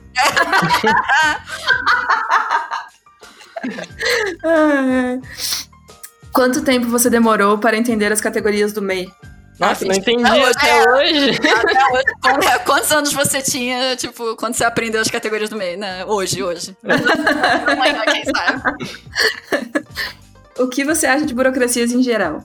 É última. Um mal necessário. Eu ia falar, tipo, muitas vezes desnecessário, mas tem vezes que é necessário, então é difícil. Mas, tipo, tem muita burocracia inútil, gente. Eu fico chocada. Principalmente aqui no Brasil, é, é triste o negócio.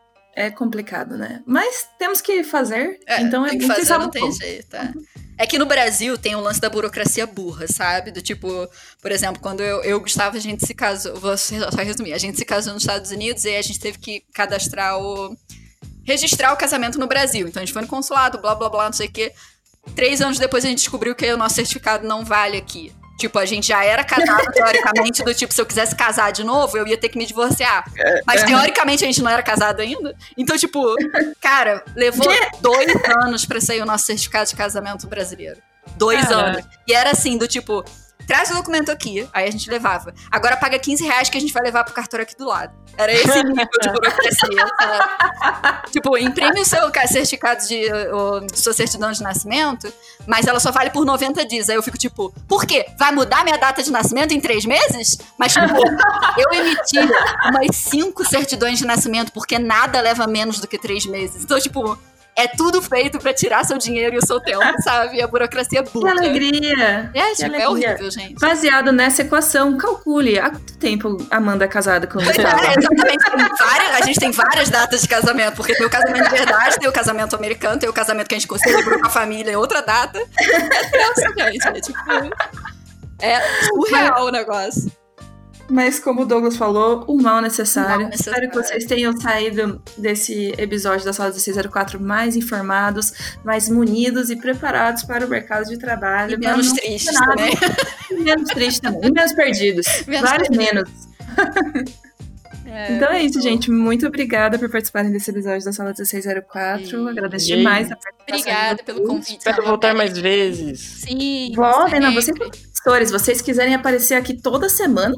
O Gustavo ameaçou que ia invadir aqui. Eu falei pra ele: ó, leva um negócio a sério que o papo hoje é sério. Vai chegar aqui falando sonego, eu vou ficar, ah, porra, tá de sacanagem.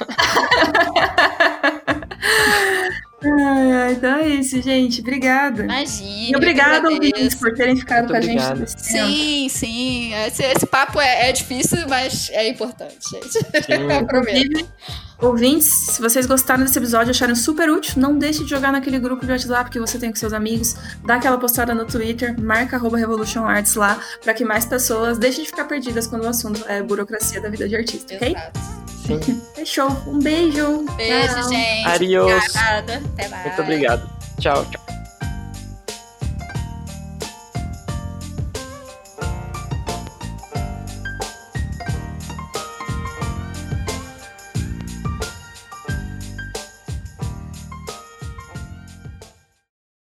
Posto ainda. Bianca perguntou: como funciona a prestação de conta, de imposto e tal no trabalho de um ilustrador? Tenho 0% noção disso. Só nega. Se vo... Para, Gustavo! Gustavo, sério! A. Olha só, tem que ser rápido. A partir de. é, é, a partir...